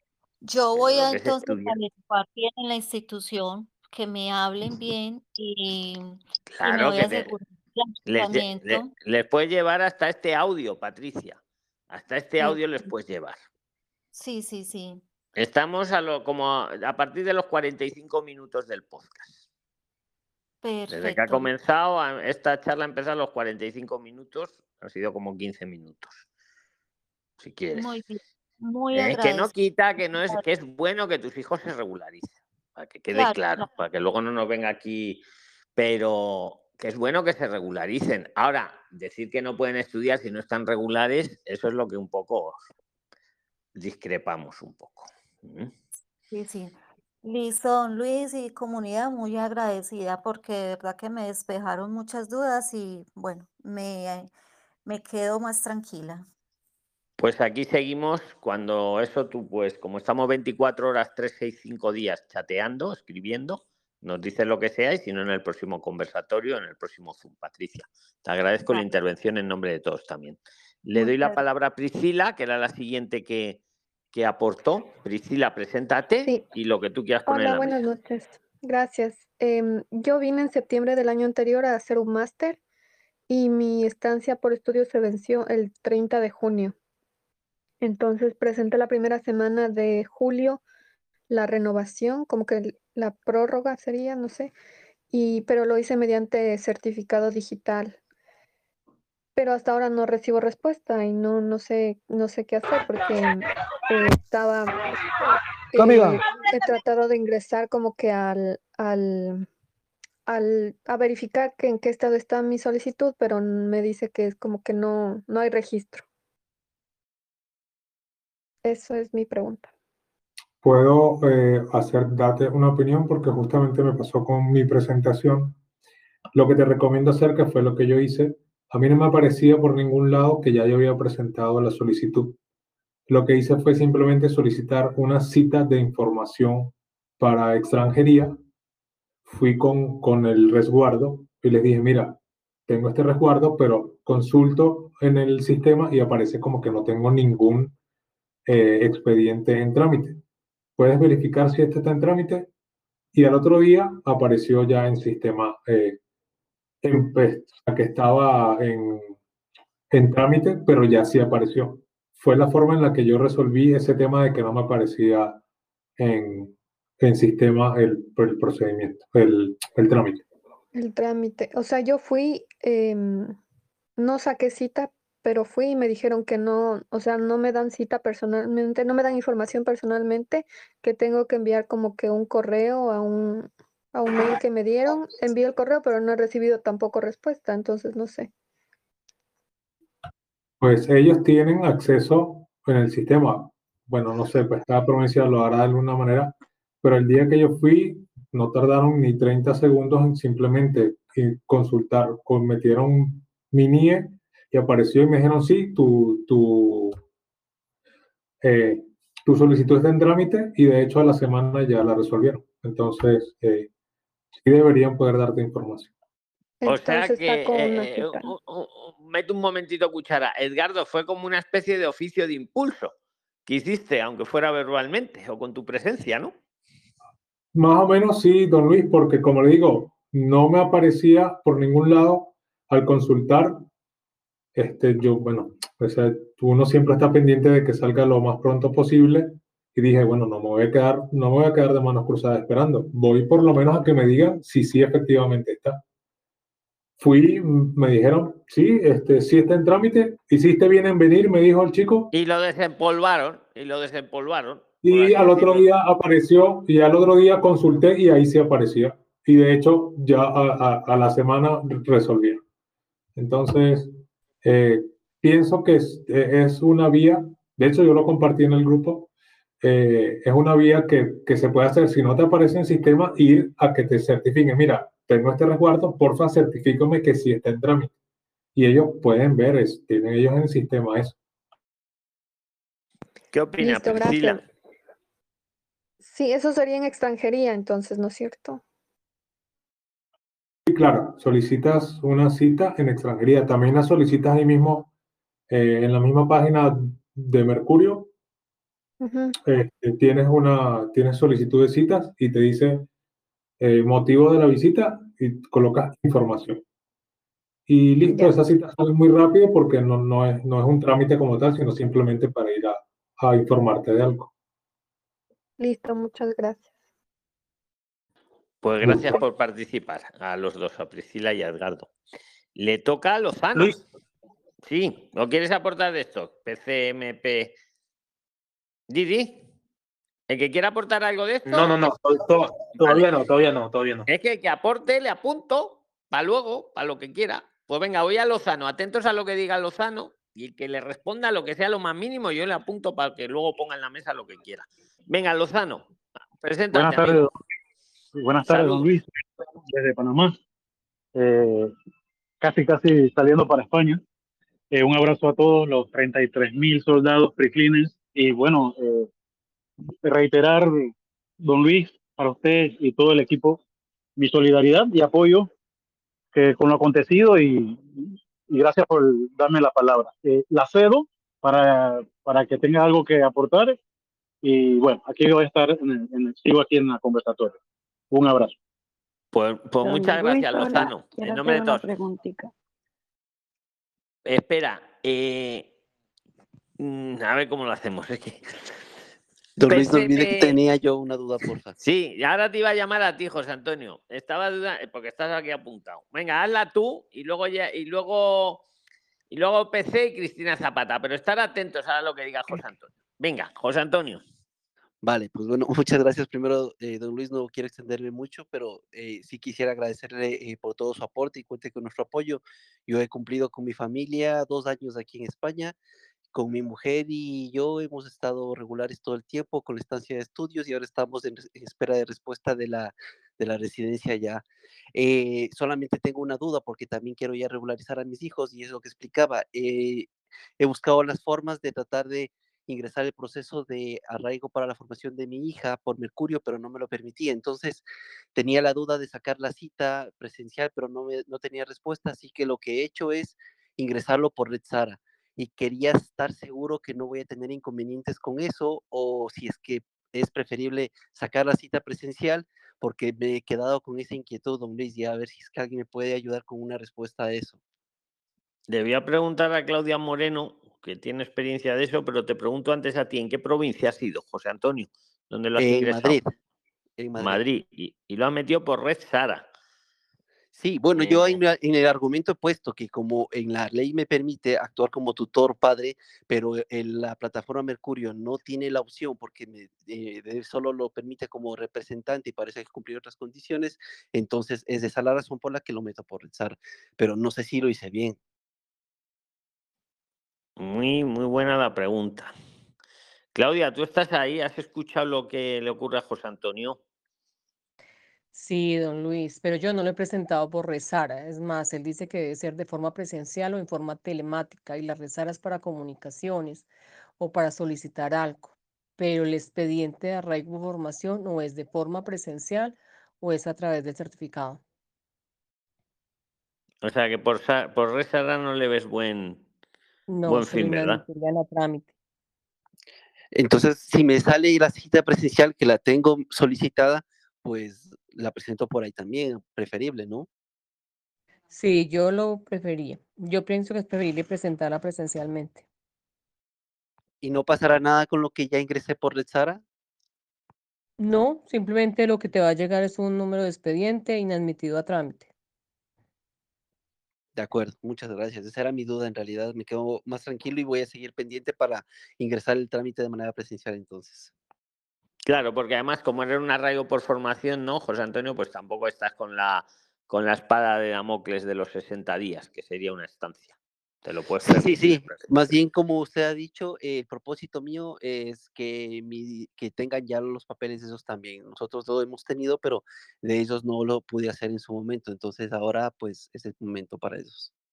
¿Qué edades tienen ellos más o menos, José Antonio? Bueno, eh, mi hija tiene ya 17 y de mi hijo estoy aún pendiente porque tiene 14. Entonces, eh, cuando me salga mi respuesta, le haré el arraigo eh, a él cuando se pueda. Entonces, estoy atrás de eso también. Pero me interesaba más el de mi hija por sus estudios, que también ya tiene que seguir avanzando y no quería que se atrase luego para cuando termine el bachillerato y todo eso. Perfecto, pues nada, lo, lo que dijimos antes, ¿no? Al año, cuando ya lleves ya el año con residencia y metas la renovación, ahí ya puedes arraigar a, a, a tu hijito, ¿vale? De acuerdo, muchas gracias. Un saludo. Le toca. Don Luis. ven, sí, y te iba a llamar a PCM, te iba a llamar a ti ahora. Venga, ade- preséntate, porfi, que con, con las iniciales que has puesto. Vale, Adelante. vale, vale, me presento. Mi nombre es Junior Hidalgo Sandoval. Este, ten- eh, bueno, ya contigo, don Luis, gracias a usted, he podido estar en el proceso de asilo. Bueno, ya estoy cerca de lo que es la, el arraigo laboral. Sin embargo, este, tengo, este, tengo un inconveniente con, con el banco BBVA, ya de que desde el sábado me bloquearon la, la cuenta porque, bueno, el asilo me denegaron. Ya, Tú eres el de del hecho, el banco. recurso de El del banco. Exacto. Sí, sigue, sigue, Junior, Exacto. para que lo sepan todos. Sí. Cuéntalo, cuéntalo para todos. Entonces, en- vale. Entonces, eh, bueno, el banco, eh, cuando me ingresó, se confundieron, me pusieron como estudiante, ¿ya? Y de la cosa que me estaban mandando mensaje y de las cuales el sábado me bloquearon, ¿vale? Ahora, yo he hecho el recurso de reposición para continuar porque tengo contrato ya con una empresa, de las cuales este, me, me, me me sigue permitiendo trabajar, ¿vale? Entonces, eh, ¿qué pasa? Que ahora estoy preocupado porque ahora el banco me lo ha bloqueado y ya eh, falta poco para recibir mi, mi pago. Entonces, este, bueno, como te había consultado por la tarde, ya este, me, me las indicaciones para yo poder renovar la tarjeta roja, ¿no? Con ese recurso de reposición, creo que un, un certificado de, de silencio contencioso, ¿no? Algo así te entendí, ¿vale? Solo que eh, como ya falta poco para, para que hagan los pagos las empresas los- con la nómina, ¿qué, qué vía mm, rápida puedo hacer? ¿Sacarme otra cuenta o arreglar asuntos con el BBVA, tal vez con el pasaporte? Volver al pasaporte. Porque es el único documento porque la tarjeta roja ya me lo quitó este, cuando fui a Pradillo. Te la quitaron así de una. Junior. Sí, sí, no me avisaron, no me avisaron, no, sí, no me avisaron ni por correo, no me avisaron ni siquiera por este, los enlaces que envías para, por el BOE, ¿ya? Y en la cita que tuve mismo Pradillo, ahí mismo me, lo, me dijeron que eh, lo tenía Te dijeron, denegado. está, está dieron, denegado, eh, no le damos la tarjeta ya. O tráigala aquí, ¿no? Eh, exacto, exacto. Eh, eso también le pasó a, a mi familia y también unos amigos que no avisaron ni por una de las vías, ni por correo, ni por correo electrónico, por nada, ni por el BOE, sino que estando ahí en Pradillo, ahí, lo- ahí, este, le notifican que está denegado. Vale, y como entonces, no les gusta, pues- como pues- no les gusta que estas malas praxis se conozcan, eh, vale. A ver, todos los que estáis en la sala, que queréis luego participar de cualquier cosa, ¿qué opináis? ¿Que Junior tiene que negociar con el BBVA? Venga, darle saludos, Vencelao y a todos. Venga, el que Hola, quiera ¿cómo aportar. están? Vencelao, venga, adelante. Amigo, Vamos a yo, ayudar a yo- Junior. yo- yo le quiero dar una opinión al amigo, a ver si le sirve. Mira, lo primero que tiene que hacer, ábrete otra cuenta y después vas a recursos humanos de la empresa donde estás trabajando y la registra para que ellos te hagan el pago ahí. Y por lo menos ahí ya tienes algo resguardado. Y después solucionas lo de la cuenta bloqueada. Vale, vale, muchas gracias. Este, y una consulta, y al abrir otra cuenta, este, porque la tarjeta demora, ¿no? Te llega domiciliado. Creo que demora 15 días, si no me equivoco. Y ya falta poco para, las para los pagos. La tarjeta Eh, de ¿cómo- crédito, dices, la del, la del cajero. La del, Junior. claro, el cajero, porque ahí llega, ahí llegan los pagos. No, Exacto. a veces te la dan en. Hombre, depende del banco, pero en muchos te lo abres hoy y te lo dan a los dos o tres días. Le dices que te lo entreguen en la oficina. Le dices, yo voy a venir aquí a recoger la tarjeta a la oficina. Y ellos lo ponen en el ordenador y a los dos o tres días lo tienen en la oficina la tarjeta y te la dan por valija. Si la pones que te la envíen a casa, tarda más. Porque tienen que mandarlo el correo, el correo tarda. Tú le dices, no, la tarjeta, por favor, vengo yo aquí a recogerla. Dígame cuándo va a estar. Y ya verás como te dice que en dos días o tres te pases que la tienen. Vale, perfecto. Y este, una, una consulta. Te va a el luz. Te va, te Santander? va- Vale. Junior, te va a aportar luz. Adelante, luz. Si haces Vale. en el Santander eh, la cuenta con pasaporte, vas a tener en la aplicación tu tarjeta y la vas a poder usar desde el mismo día que está activa la cuenta, independientemente de que el plástico, o sea, el físico te llegue a la semana, ya puedes utilizar la cuenta y la tarjeta virtual, digamos. Así que vas a disponer de tu dinero ahí. Pues otro dato, mira, yo lo desconocía. Que Junior, si es en el Santander, te dan tarjeta virtual. No sé si el BBVA lo hace también. Te la dan en el momento, con el móvil. Y en el banco Níquel también. Y en eh, Níquel también, José. Antonio. Y en ese rato le dan la, la tarjeta. Señor de Los Ángeles, ¿usted qué opina? Ve, Eh, yo opino, eh, yo por ejemplo, yo fui al correo, el correo me entregó una tarjeta y me y un IBAN y con eso me depositan y todo. Y puedo hacer transferencia y puedo sacar el cajero. Y es rápido, es de, un- es de una. Eh, lleva el padrón y, listo. Y, y buena idea la que le han dado a Junior de ir a recursos humanos y cambiar. Oiga, a partir de ahora la Ajá. a este, a esta otra, a este otro Iván. Claro, es buena y solución. correo- y tiene, toda la, tiene todos los mismos beneficios que el banco, puede sacar y todo. Yo hasta los momentos me manejo con la del correo. no la de correos, buen dato también. Junior. Buen dato te da el señor de Los Ángeles. Si ves que te dan guerra a los otros bancos para abrirla con, con el rollito este del recurso, te vas a correos con el pasaporte. JC, ¿quieres decirle algo? Este, hola, ¿qué tal? Juan Carlos por aquí de Venezuela, en Barcelona. Este, sí, yo hace poco posteé, por cierto, en el grupo eh, cómo abrirle cuenta de correo e incluso con la, si necesitas recargarla desde afuera, si tienes tarjeta de débito de un banco exterior, haces ahí como decir una compra. Ellos te dicen cuánto dinero quieres ingresar, X mil dólares. Te pasan como si fuera una compra y te depositan de una vez los mil dólares. En euros, por supuesto. Y como tiene Iván, le sirve para que la empresa le pague ahí. Sí, el IBAN lo sacas de una vez con 6 euros y te dan el IBAN y la tarjeta. Listo. Junior, ¿algo más o...? Creo que hemos perdido a Junior. Bueno, seguimos. Le toca a Cristina Zapata. Cristina, bienvenida. Hola, don Luis, muchas gracias. Mm, Le hablo desde Medellín, Colombia. Eh, tenemos, tengo varias dudas. Mm, ¿Me están escuchando? Sí, te oímos muy bien. Primero, la más importante, por fin. Venga. La más importante, eh, mi pareja hace un año está en Madrid y ya logró conseguir la cita para el asilo, pero a él muchas personas le han dicho que le va a llegar una carta de expulsión. Entonces, pues... eh, ¿Quién le ha dicho semejante cosa? Las ¿Alguien personas, tóxico? personas conocidas le han dicho eso y yo le digo pues espere tóxicas. que... Sí. Entonces, ¿Y porque qué él en este momento está solicitando asilo. O sea, le han dicho que por pedir asilo, que le van a llegar una carta de expulsión. Sí, sí, eso le han dicho. Pues mala, pues mala, mal. Dile que esas compañías no son buenas.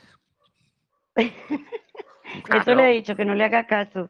Que no le haga caso, pero vamos, empezamos así, vamos mal con esa, con esa, Sí. que tenga cuidado, vamos, porque de verdad, o sea, Eh, a ver, Don Luis, y por ejemplo, él puede no, no solicitar le han la, dicho que la lo puede recurrir, no, le- no le han dicho lo que ha hecho Junior, que, que si se lo denegaran, Dios no lo quiera, y va a haber unos plazos para que se lo denieguen y va a pasar el tiempo y tal, siempre lo Sí. va a poder recurrir. Entonces eso Ah, anula ya. cualquier carta de expulsión. Es que las peores mentiras son las que son un poco de verdad mezclada y se calla en otra parte, que es esta. Claro, si me deniegan el asilo, me llega una carta de expulsión, sí. Pero la carta de expulsión, si yo recurro, carece de validez porque presento el recurso. Sí. mm, Porque, ¿Me y yo, pues, yo pregunto otra cosa. eh, por ejemplo, lo de la reunificación familiar, eso sería que a largo plazo, o sea, se- ya sería estando él allá legal. ¿Quién va a reunificar a quién? Cristina. Él, él a nosotros, la, la niña y yo, ¿Y vosotros dónde estáis ahora? en Colombia. Yo soy de Medellín. Pero claro, en Madrid. es- claro. Y, y esa, y- pero él, él, él ahora en qué situación está, migratoriamente hablando. Irregular. Cristina. ¿Y cuánto tiempo lleva irregular, más o menos? Un año. ¿Y el asilo lo presentó? Él, ¿O no l- lo esa pres- no ha semana, apenas esta semana lo presentó. Supongo que ha sido porque se ha pasado todo el año.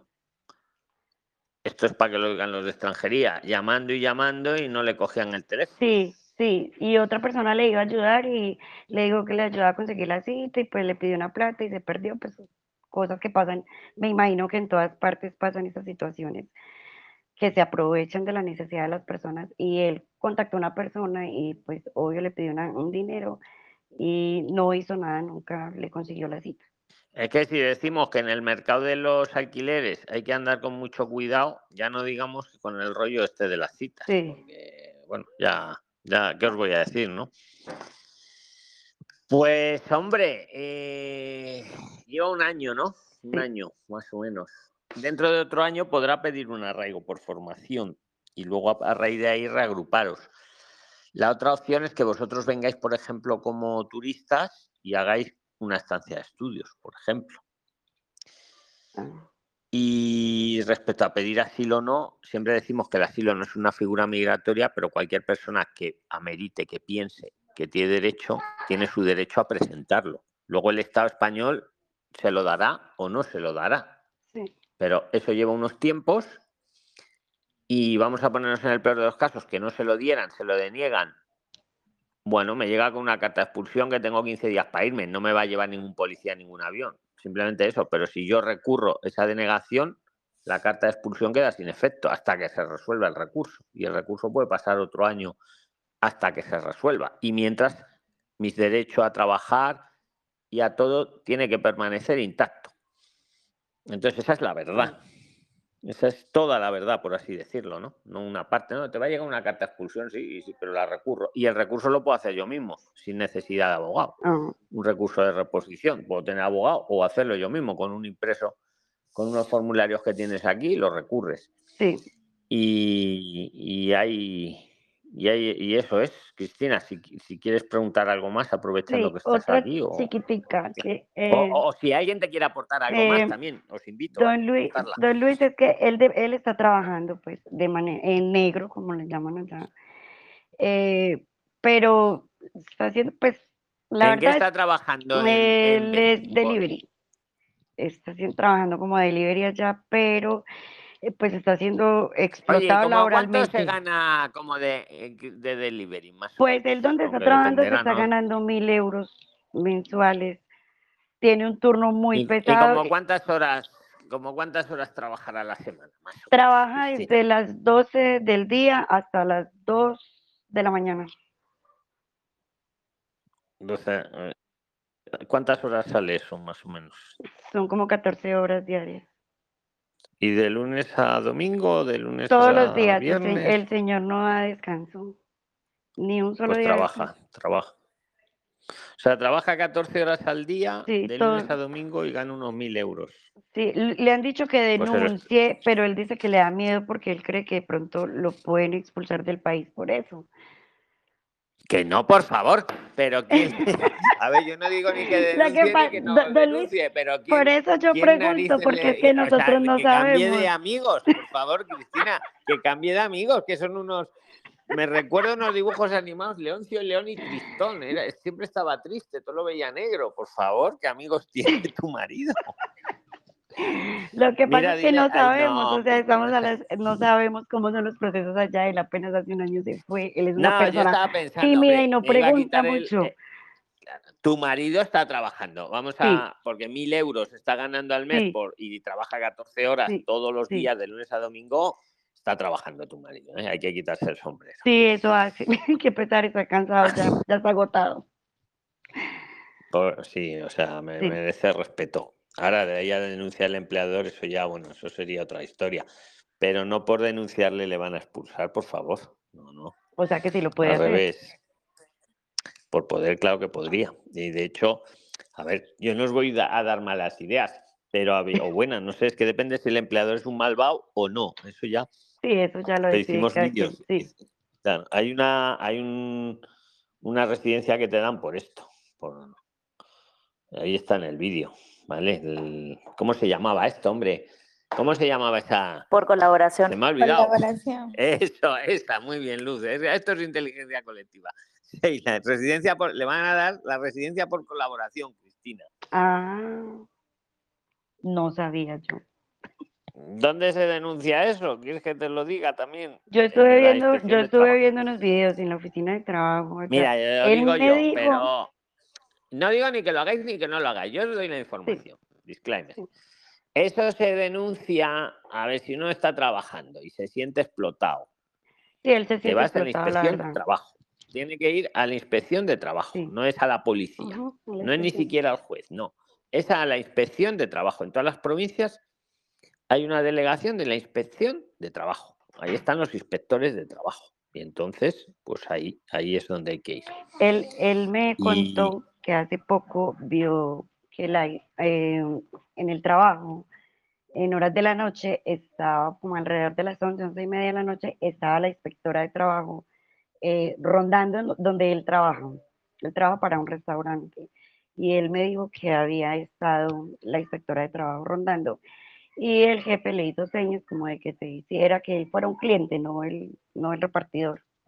Claro, pero entonces, a ver, yo os voy a, Eso quiere decir que ya tiene denuncias el, el, el lugar como tal. Claro.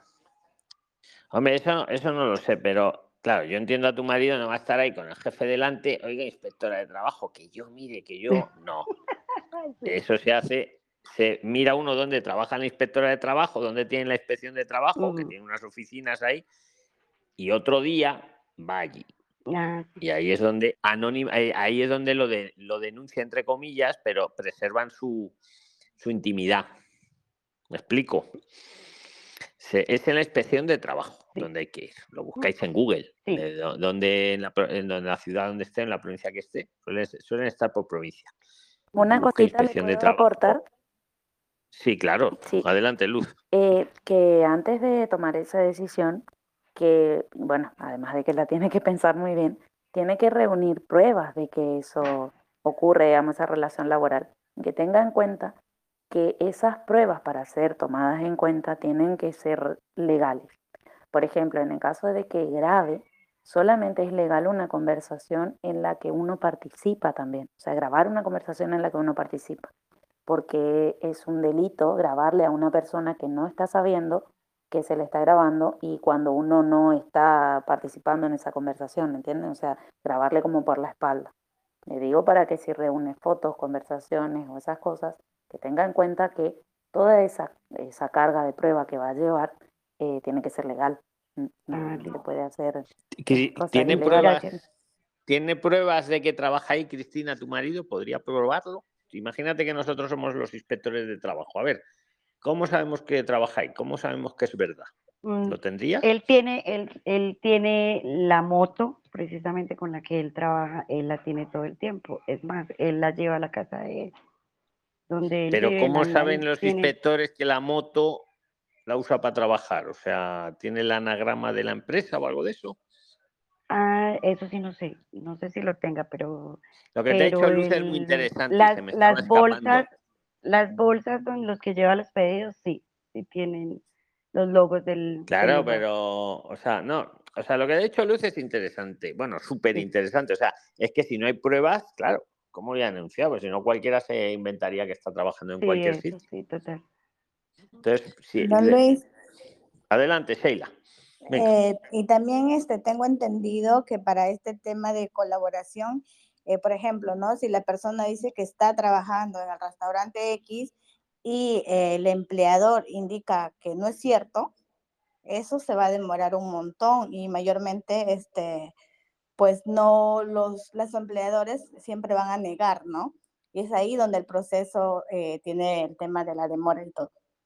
Eso Claro, quería por eso son muy importantes, a ver, por eso son muy importantes las pruebas que ha dicho. Sin pruebas, no.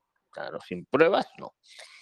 Y, hombre, una ventajilla que hay, que en el derecho del trabajo se invierte la prueba, o sea, en, en caso de duda se le da la razón al trabajador, no como en un delito penal o, o otro tipo, ¿vale? Entonces, en tema de, pero prueba hay que tener, claro, porque para que me Sí. den la razón, entonces lo tenéis que valorar, ¿eh? Como te he dicho también, que tampoco es denunciar por denunciar. eso. Pero vamos, de, de ahí que de ahí a decir que por denunciar me van a deportar o me- no, para nada, al revés. En tu caso te van a dar una residencia a tu marido, pero si lo soporta bien con las pruebas. Sí, claro. Cuantas más Entonces, Debe pruebas, ser un proceso transparente, sí. claro, se puede grabar la conversación si participa en ella. Sí. Ahí sí. Ah, lo que no se puede dejar es un micrófono en, en el despacho del jefe, me voy y grabarle lo que habla el jefe con otras personas. Eso sería ilegal, que es lo que te ha dicho Luz. Pero ahora, si yo estoy hablando con el jefe y le grabo yo la conversación que estamos teniendo, ahí sí, porque soy parte de esa conversación. Sí. Eso lo ha dicho el Supremo eh, aquí en España. Eso, es lo que se puede grabar. Y en una conversación telefónica lo mismo. No hay ni siquiera que advertirle, oye, que te voy a grabar. No. Pero sí hay que participar, ser participante de la conversación. Sí. ¿Vale?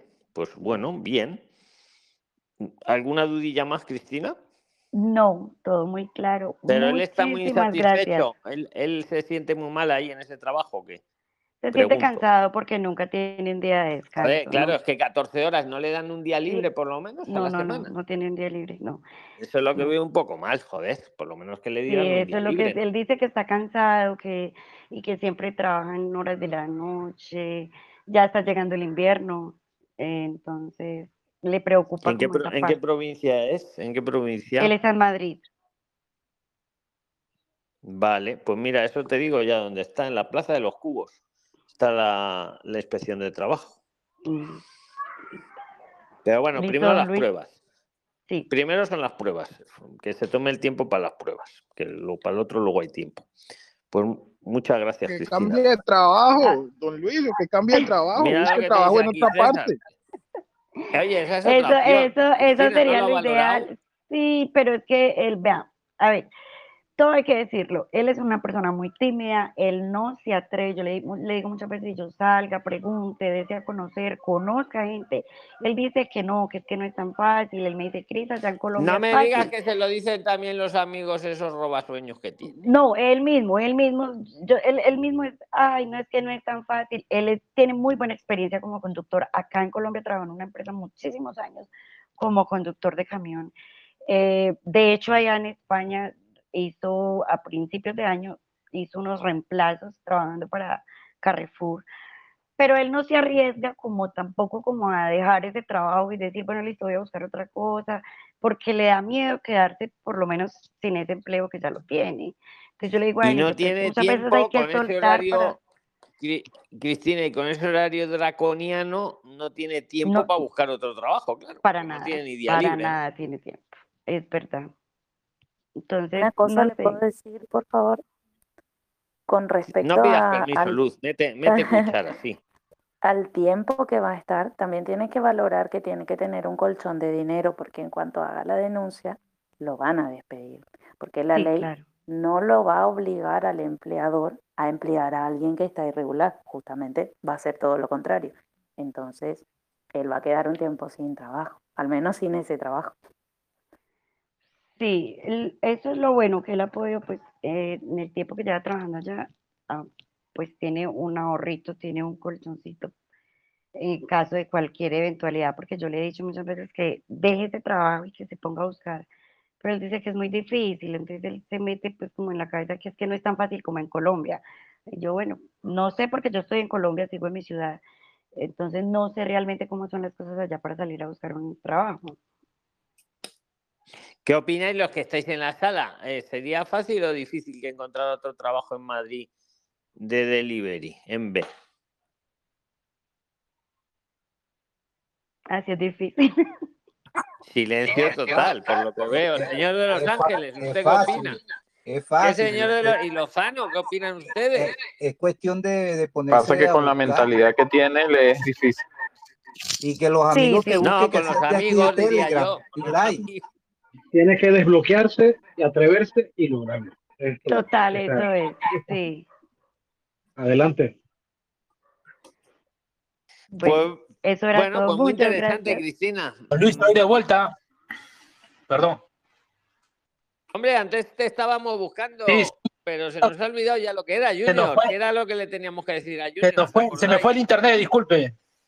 Ya, te perdimos en el mejor momento, pero y era algo interesante, lo que no me acuerdo que era. Vale, vale. Disculpe. Bueno, ha quedado grabado, no, pero ha quedado grabado. Ah, Vale, vale. Ha quedado grabado ahí. Vale, vale. Míratelo. Ahora cuando acabemos os, os subo el audio, Vale, ¿vale? vale, Eh, Gracias. pero sí, Un abrazo, amigo. Gracias. Junior y Cristina, muy bien también. Que seguimos Muchas para adelante. ¿no? gracias. eh, muchas gracias a todos, a todos, inmensamente agradecida. Y feliz de haberlo encontrado, don Luis. Si lo sigo en YouTube, Bueno, profesor, videos, me encantan. feliz de habernos encontrado todos. Sí, porque esto al sí, a final todos, es a una todos, sí. reunión multicultural. Espectacular, claro, nunca, es- nunca me había encontrado esto tan maravilloso. Exacto. Y, Oye, Su. o- oye, se- le toca a Venceslao, luego al señor de Los Ángeles, luego a José Carlos y luego a Sheila Tuno y luego hay que aporte ahora. Venga, Venceslao, te toca. Buenas noches, buenas noches a todos. ¿Has hablado de tu mamá? Bueno, primero que todo, don Luis tiene todo mi apoyo y si escucho, no crea que porque no tengo escrito ni nada, pero estoy todo el día escuchando y leyendo todo. Eh, mire, primero quiero pedirle apoyo a la comunidad de todo este grupo hermoso porque eh, me quedé corto con el dinero que traje eh, para el IPREN. Acuérdense que somos tres, mi esposa, mi hijo y yo. Ya estamos en León. Afortunadamente, no estamos pagando eh, arriendo porque mi tía tiene casa y nos cedió una. Como no era, no era de esperarse. O sea, ella nunca me lo dijo, pero me lo tenía guardadito, así que por ahí. Pero no me alcanza el IPREN. Eh, entonces, estoy pensando la solución, que yo sé que no es una figura migratoria lo del asilo. Y bueno, ya fui el viernes eh, porque llamé y no me contestaron. Y bueno, estoy pidiendo un apoyo a la comunidad por si saben por ahí si me puedo de repente cambiar para otra o no sé, porque aquí es por llamada nada más desde las 9 de la Es, mañana hasta es las en 11. León donde estás. ¿no? Eh, Creo recordar, ¿o dónde era Sí, Venceslao? sí, sí, en León. Y en León no cogen el teléfono. No, no, no, no, no. Mira, y hay unos cuantos venezolanos ahí que me, no, ni siquiera quise opinar, porque me imagino que ellos tienen más tiempo que yo. Están ahí postrados en la... No, no, si hay gente que se pasa años llamando, por Sí, eso lo digo, pero escucha, vamos a hacer ya que estamos aquí. Ajá. ¿Dónde era donde no pedían el empadronamiento? Que lo hacen como hay que hacerlo. Yo creo recordar que era Murcia y Ajá. Málaga podría ser. Corregir. Venga, todos los que estáis aquí ahora en directo. ¿Dónde se puede el, en eh, asilo que no te piden En Almería también. Almería Don- también. en Almería. Don Luis, en- y en Melilla. Y en Bilbao. buenas noches. Tengo ¿Eh? Venga, pues, escuchando. pues ahí queda grabado. Melilla, Melilla. Almería, Bilbao, y falta otra que habían dicho. Manresa, Murcia. San Pedro. Málaga. ¿Manresa tampoco? Oye, son un montón. No, en Manresa no tenemos, mire, mi esposo y yo llama, llama, llama, ya 20 días y no contestan. El martes nos vamos, a- el miércoles nos vamos a dirigir a un sitio que nos dijeron que nos podían asesorar para ver eh, nuestro estatus migratorio, porque no sé si usted recuerda, don Luis, eh, o, eh, y el grupo Print la chica, bueno, Genoveva, la que le iban a firmar el papel para Me acuerdo, sí, claro que me acuerdo. cuidadora. ¿Qué, oco- qué ocurrió ¿le con lo del papel? ¿Qué ha pasado? No de se ese lado? puede, no se pudo hacer eso espera, Diego, espera que. no se pudo hacer Con- eso. continúa, Genoveva, No se, continúa. no se pudo hacer eso porque la señora vive en una, en una, un apartamento de, de acogida, entonces ella no me pudo empadronar en su misma, en su mismo apartamento. Entonces, descartado Pues nos parte. olvidamos de eso, no pasa nada, pero nos lo olvidamos porque efectivamente sí, es fundamental para el arraigo de cuidador. exacto. El Entonces, plan el B. plan B, que fue el que me dijo usted eh, como asilo, y nos hemos cansado de llamar y llamar y llamar, nada. Y todo el mundo me dice, me mandan es el mismo número, todo el mismo número.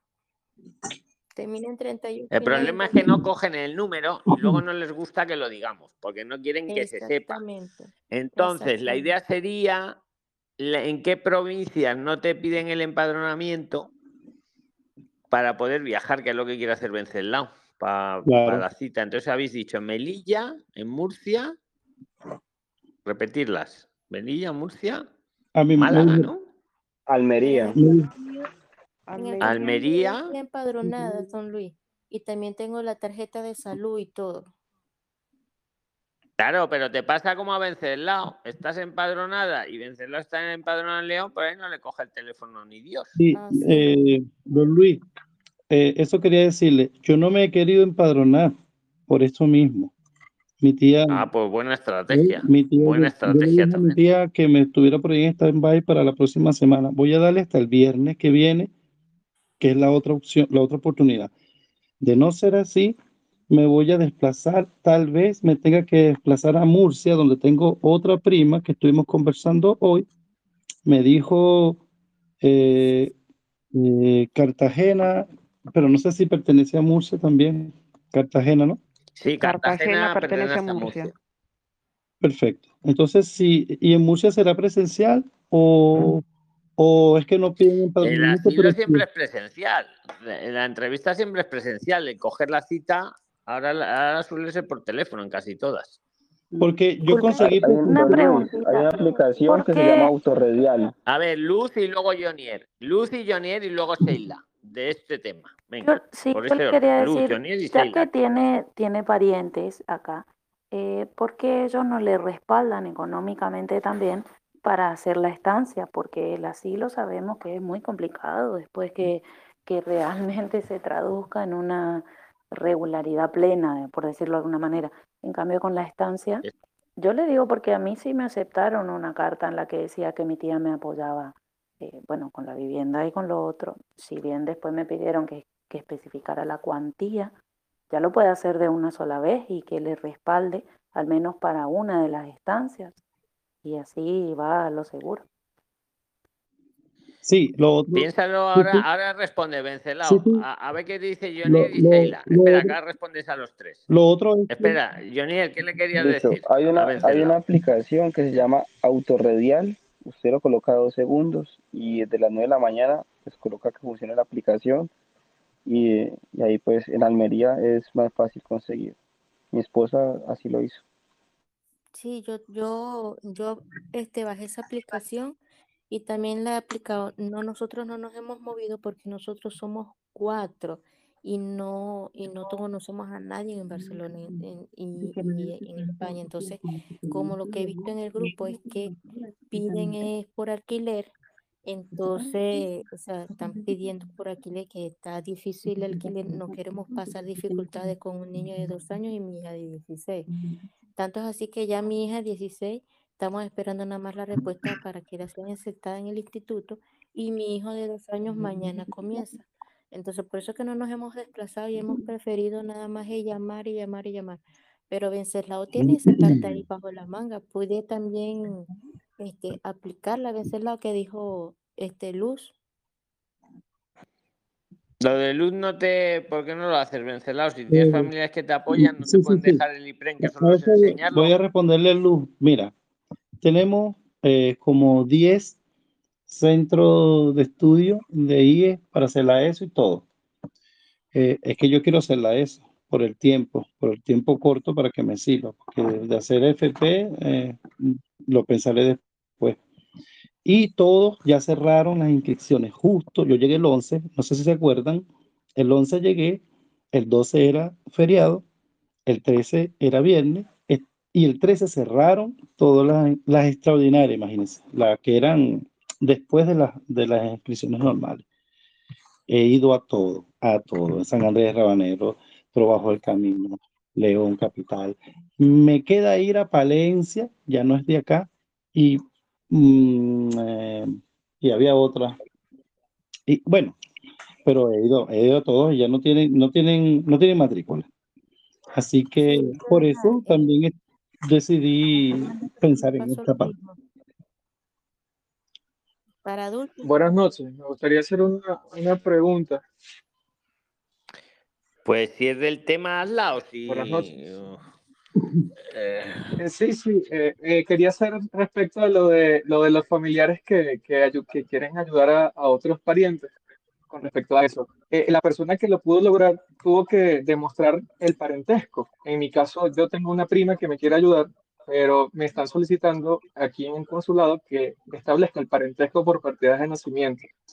quería saber si el proceso en España es diferente. No, es exactamente igual. Yo presenté eso, la partida de nacimiento de, de mi mamá, donde figura quiénes son sus padres, y la de mi tía, que eh, también figura que es el mismo padre, y la mía, y así. O sea, sí se, se hace de esa manera, y apostilladas, por supuesto. Y en el caso de, de una carta notarial donde ella se comprometa a cubrir tanto el domicilio como los gastos, ¿se podría de esa forma? Sí, en mi caso yo no fue notariada, sino que fue firmada con certificado digital de mi tía, que, que es como si ella la hubiera firmado ahí personalmente. Ok, entendido, muchas gracias. También Aldo, y eh, otra idea sería que te, como que te has pagado el, el alojamiento todo el año y, y ahí reduces. Misma carta, en la misma decían las dos cosas.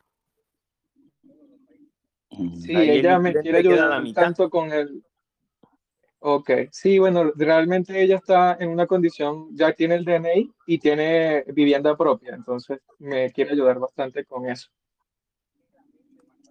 Pues como que te han alquilado una habitación y, y se la has pagado ya todo el año y con eso te reduces el IPREN a la mitad. Solo con eso. Ok, perfecto. Ahora te doy paso, señor de. Los Ángeles. Luego va, luego, ahora vas, después de Mm. Vencela vas tú, luego va José Carlos, Sheila, Diego Carrillo y Jonier. Y yo, por favor, me puedo anotar. Sí. Bueno, don Luis, esa, Luis. esa posibilidad de, de, de hacer el, el- Notar también. Espera, que te va a decir. Oye, oye, que me, me- me estoy liando. Eh, Claudia, ¿les quiere decir algo de esto? Sí, es que están hablando de la carta aval y el contrato de arrendamiento. De pronto, para aclararles un poquito.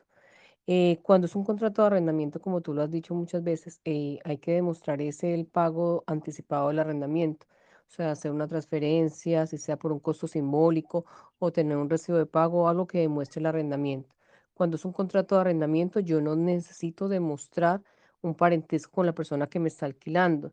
Simplemente demostrar que el contrato de arrendamiento es cierto y que hice el pago de ese del tiempo de estudio que voy a estar alojado en esa habitación o en ese piso. Pero si es una carta ya aval, que es una carta donde un familiar eh, o alguien me va a dar, mm, va a cubrir mis gastos de vivienda, de alimentación y de transporte durante el periodo de estudio, es ahí donde tengo que demostrar el parentesco con esa persona y además debo demostrar que esa persona tiene los medios suficientes para ayudarme con esa carta, con esa carta aval. Entonces son dos figuras diferentes. Exactamente. El Eh, eh, arrendamiento, excelente el aclaración. arrendamiento, el arrendamiento me ayuda a descontarme el 50% del IPREN cuando lo demuestro de esta manera. Y la carta aval me ayuda hasta con el 100% del IPREN si la hago como con todos los requisitos que extranjería me pide. Exactamente. Es ahí donde estamos nosotros, ya yo le presenté esa idea, esas dos a mi tía, ella la está estudiando, pero es muy difícil que estas personas, por ejemplo mi tía y, y, el esposo de mi tía, entiendan porque no tienen todo este conocimiento. Yo estoy tratando de transmitir, transmitírselo y ¿sabes qué hacen? Ellos se van y llaman a un abogado y el abogado, yo lo ponen en altavoz y el abogado le empieza a decir un poco de cosas que y yo me provoca es apagarle el teléfono porque están más perdidos, pero bueno, e- ellos, ellos no, no, me, no me lo creen, para ser sincero. Entonces no quiero llegar, no quiero llegar, no quiero llegar a un nivel de discusión con mi familia. pues, Para, para empezar, tengo casi 40 años que no veía a mi tía, la quiero tanto, y entonces tú sabes, eh, eh, prefiero buscar otra cosa antes de hacerles entender a, e- ellos esto. Y- y Pero no la sé mitad del IPREN, la mitad del IPREN la podrías tener o no. Pues Sí. si Don puedes tener la mitad del IPREM, hazlo, haz la opción A, que te hagan un arrendamiento aunque a precio simbólico de Sí, una habitación, un, contra- un contrato de alquiler de una habitación por un año pagado, y eso no necesita más complicación. Es Claro, una de las dos yo- opciones. Te- la- Sí, hombre, sí. la complicación que no te cubre el 100%, pero No, no, y- la mitad no, no, no. Y también, Luis, la complicación es que aún teniendo esto, en la matrícula no la tengo. ¿Ve? Aún teniendo esto, la matrícula no está. eh, estuve conversando con mi esposa y le dije, bueno, haremos una formación profesional ya que tenemos el título de bachiller los dos y lo homologamos rápidamente y vamos con el, con el, con el, Pero con el- cuidado que ahí te agarras a dos años. Por eso, FP. por eso no quiero hacerlo de esa forma, por eso quería hacerlo. una ESA de una Sí. ESA cuatrimestral. Exactamente, extra- exactamente por eso que no puedo, porque la cuatrimestral ya terminó, el día 13 terminó.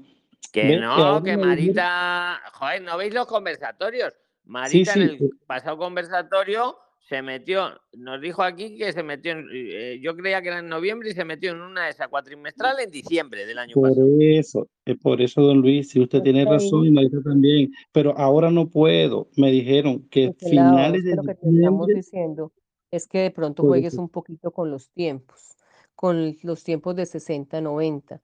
Entonces, al jugar con Ajá. los tiempos, de pronto te va a dar para comenzar, no para comenzar ya la esa cuatrimestral, sino para comenzarla en enero jugando con los tiempos.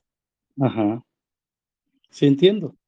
¿Y Y cómo yo me sé que no te matriculo? van a hacer, por ejemplo, una ESA que empieza en enero, no te van a hacer una carta de matrícula porque no lo pueden hacer, realmente no lo pueden, pero sí Exactamente. pueden darte una como una prematrícula o una No la carta dan, donde yo lo- certifique que te está solicitando un cupo. Sí, sí, sí. Yo lo, yo lo pregunté. Bueno, en tres, en tres sitios, en tres centros. Y me dijeron que no. Y también te doy otra opción, entonces, Sí. hay unas ESAs que son, no son públicas, sino que son privadas y de pronto son más flexibles. Ahí voy, exactamente. A esa voy mañana. Usted tiene razón. ya, ya noté varias y Venga, mañana pues, vamos a pues, visitar. ma- manténnos informados, Venceslao. Mm, seguimos para adelante para los de tiempo. Gracias. Señor de Los Ángeles, ¿tienes Gracias. algo? Gracias a todos. ¿Quieres preguntar algo, señor de Los Ángeles?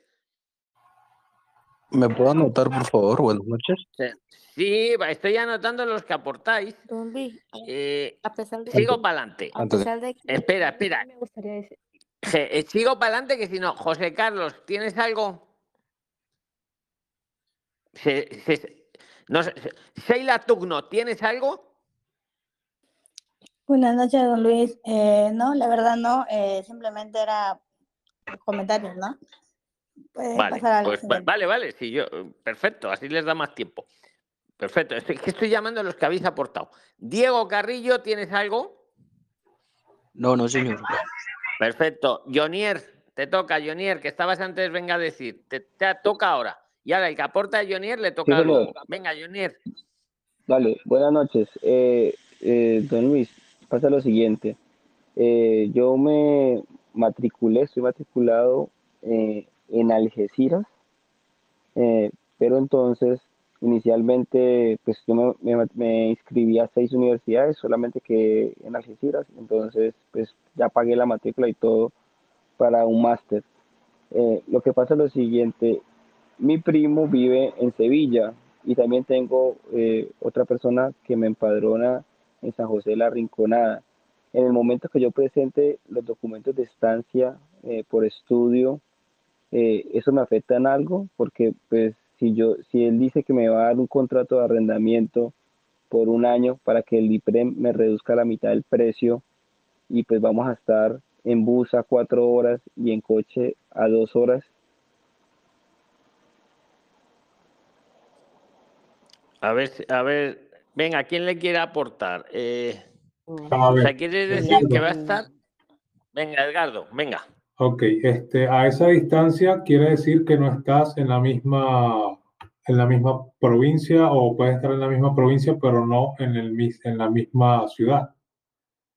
Ok, eh, sinceramente no, no, no creo viable o no creo que te vayan a aprobar el 50% del IPREM con, una, con un alojamiento tan lejos, porque no es lógico que vas a vivir en un sitio tan lejos y que vas a estudiar en otro sitio. ¿Está, en la misma provincia, Jonier, el alojamiento y el centro de estudios o están en distintas provincias?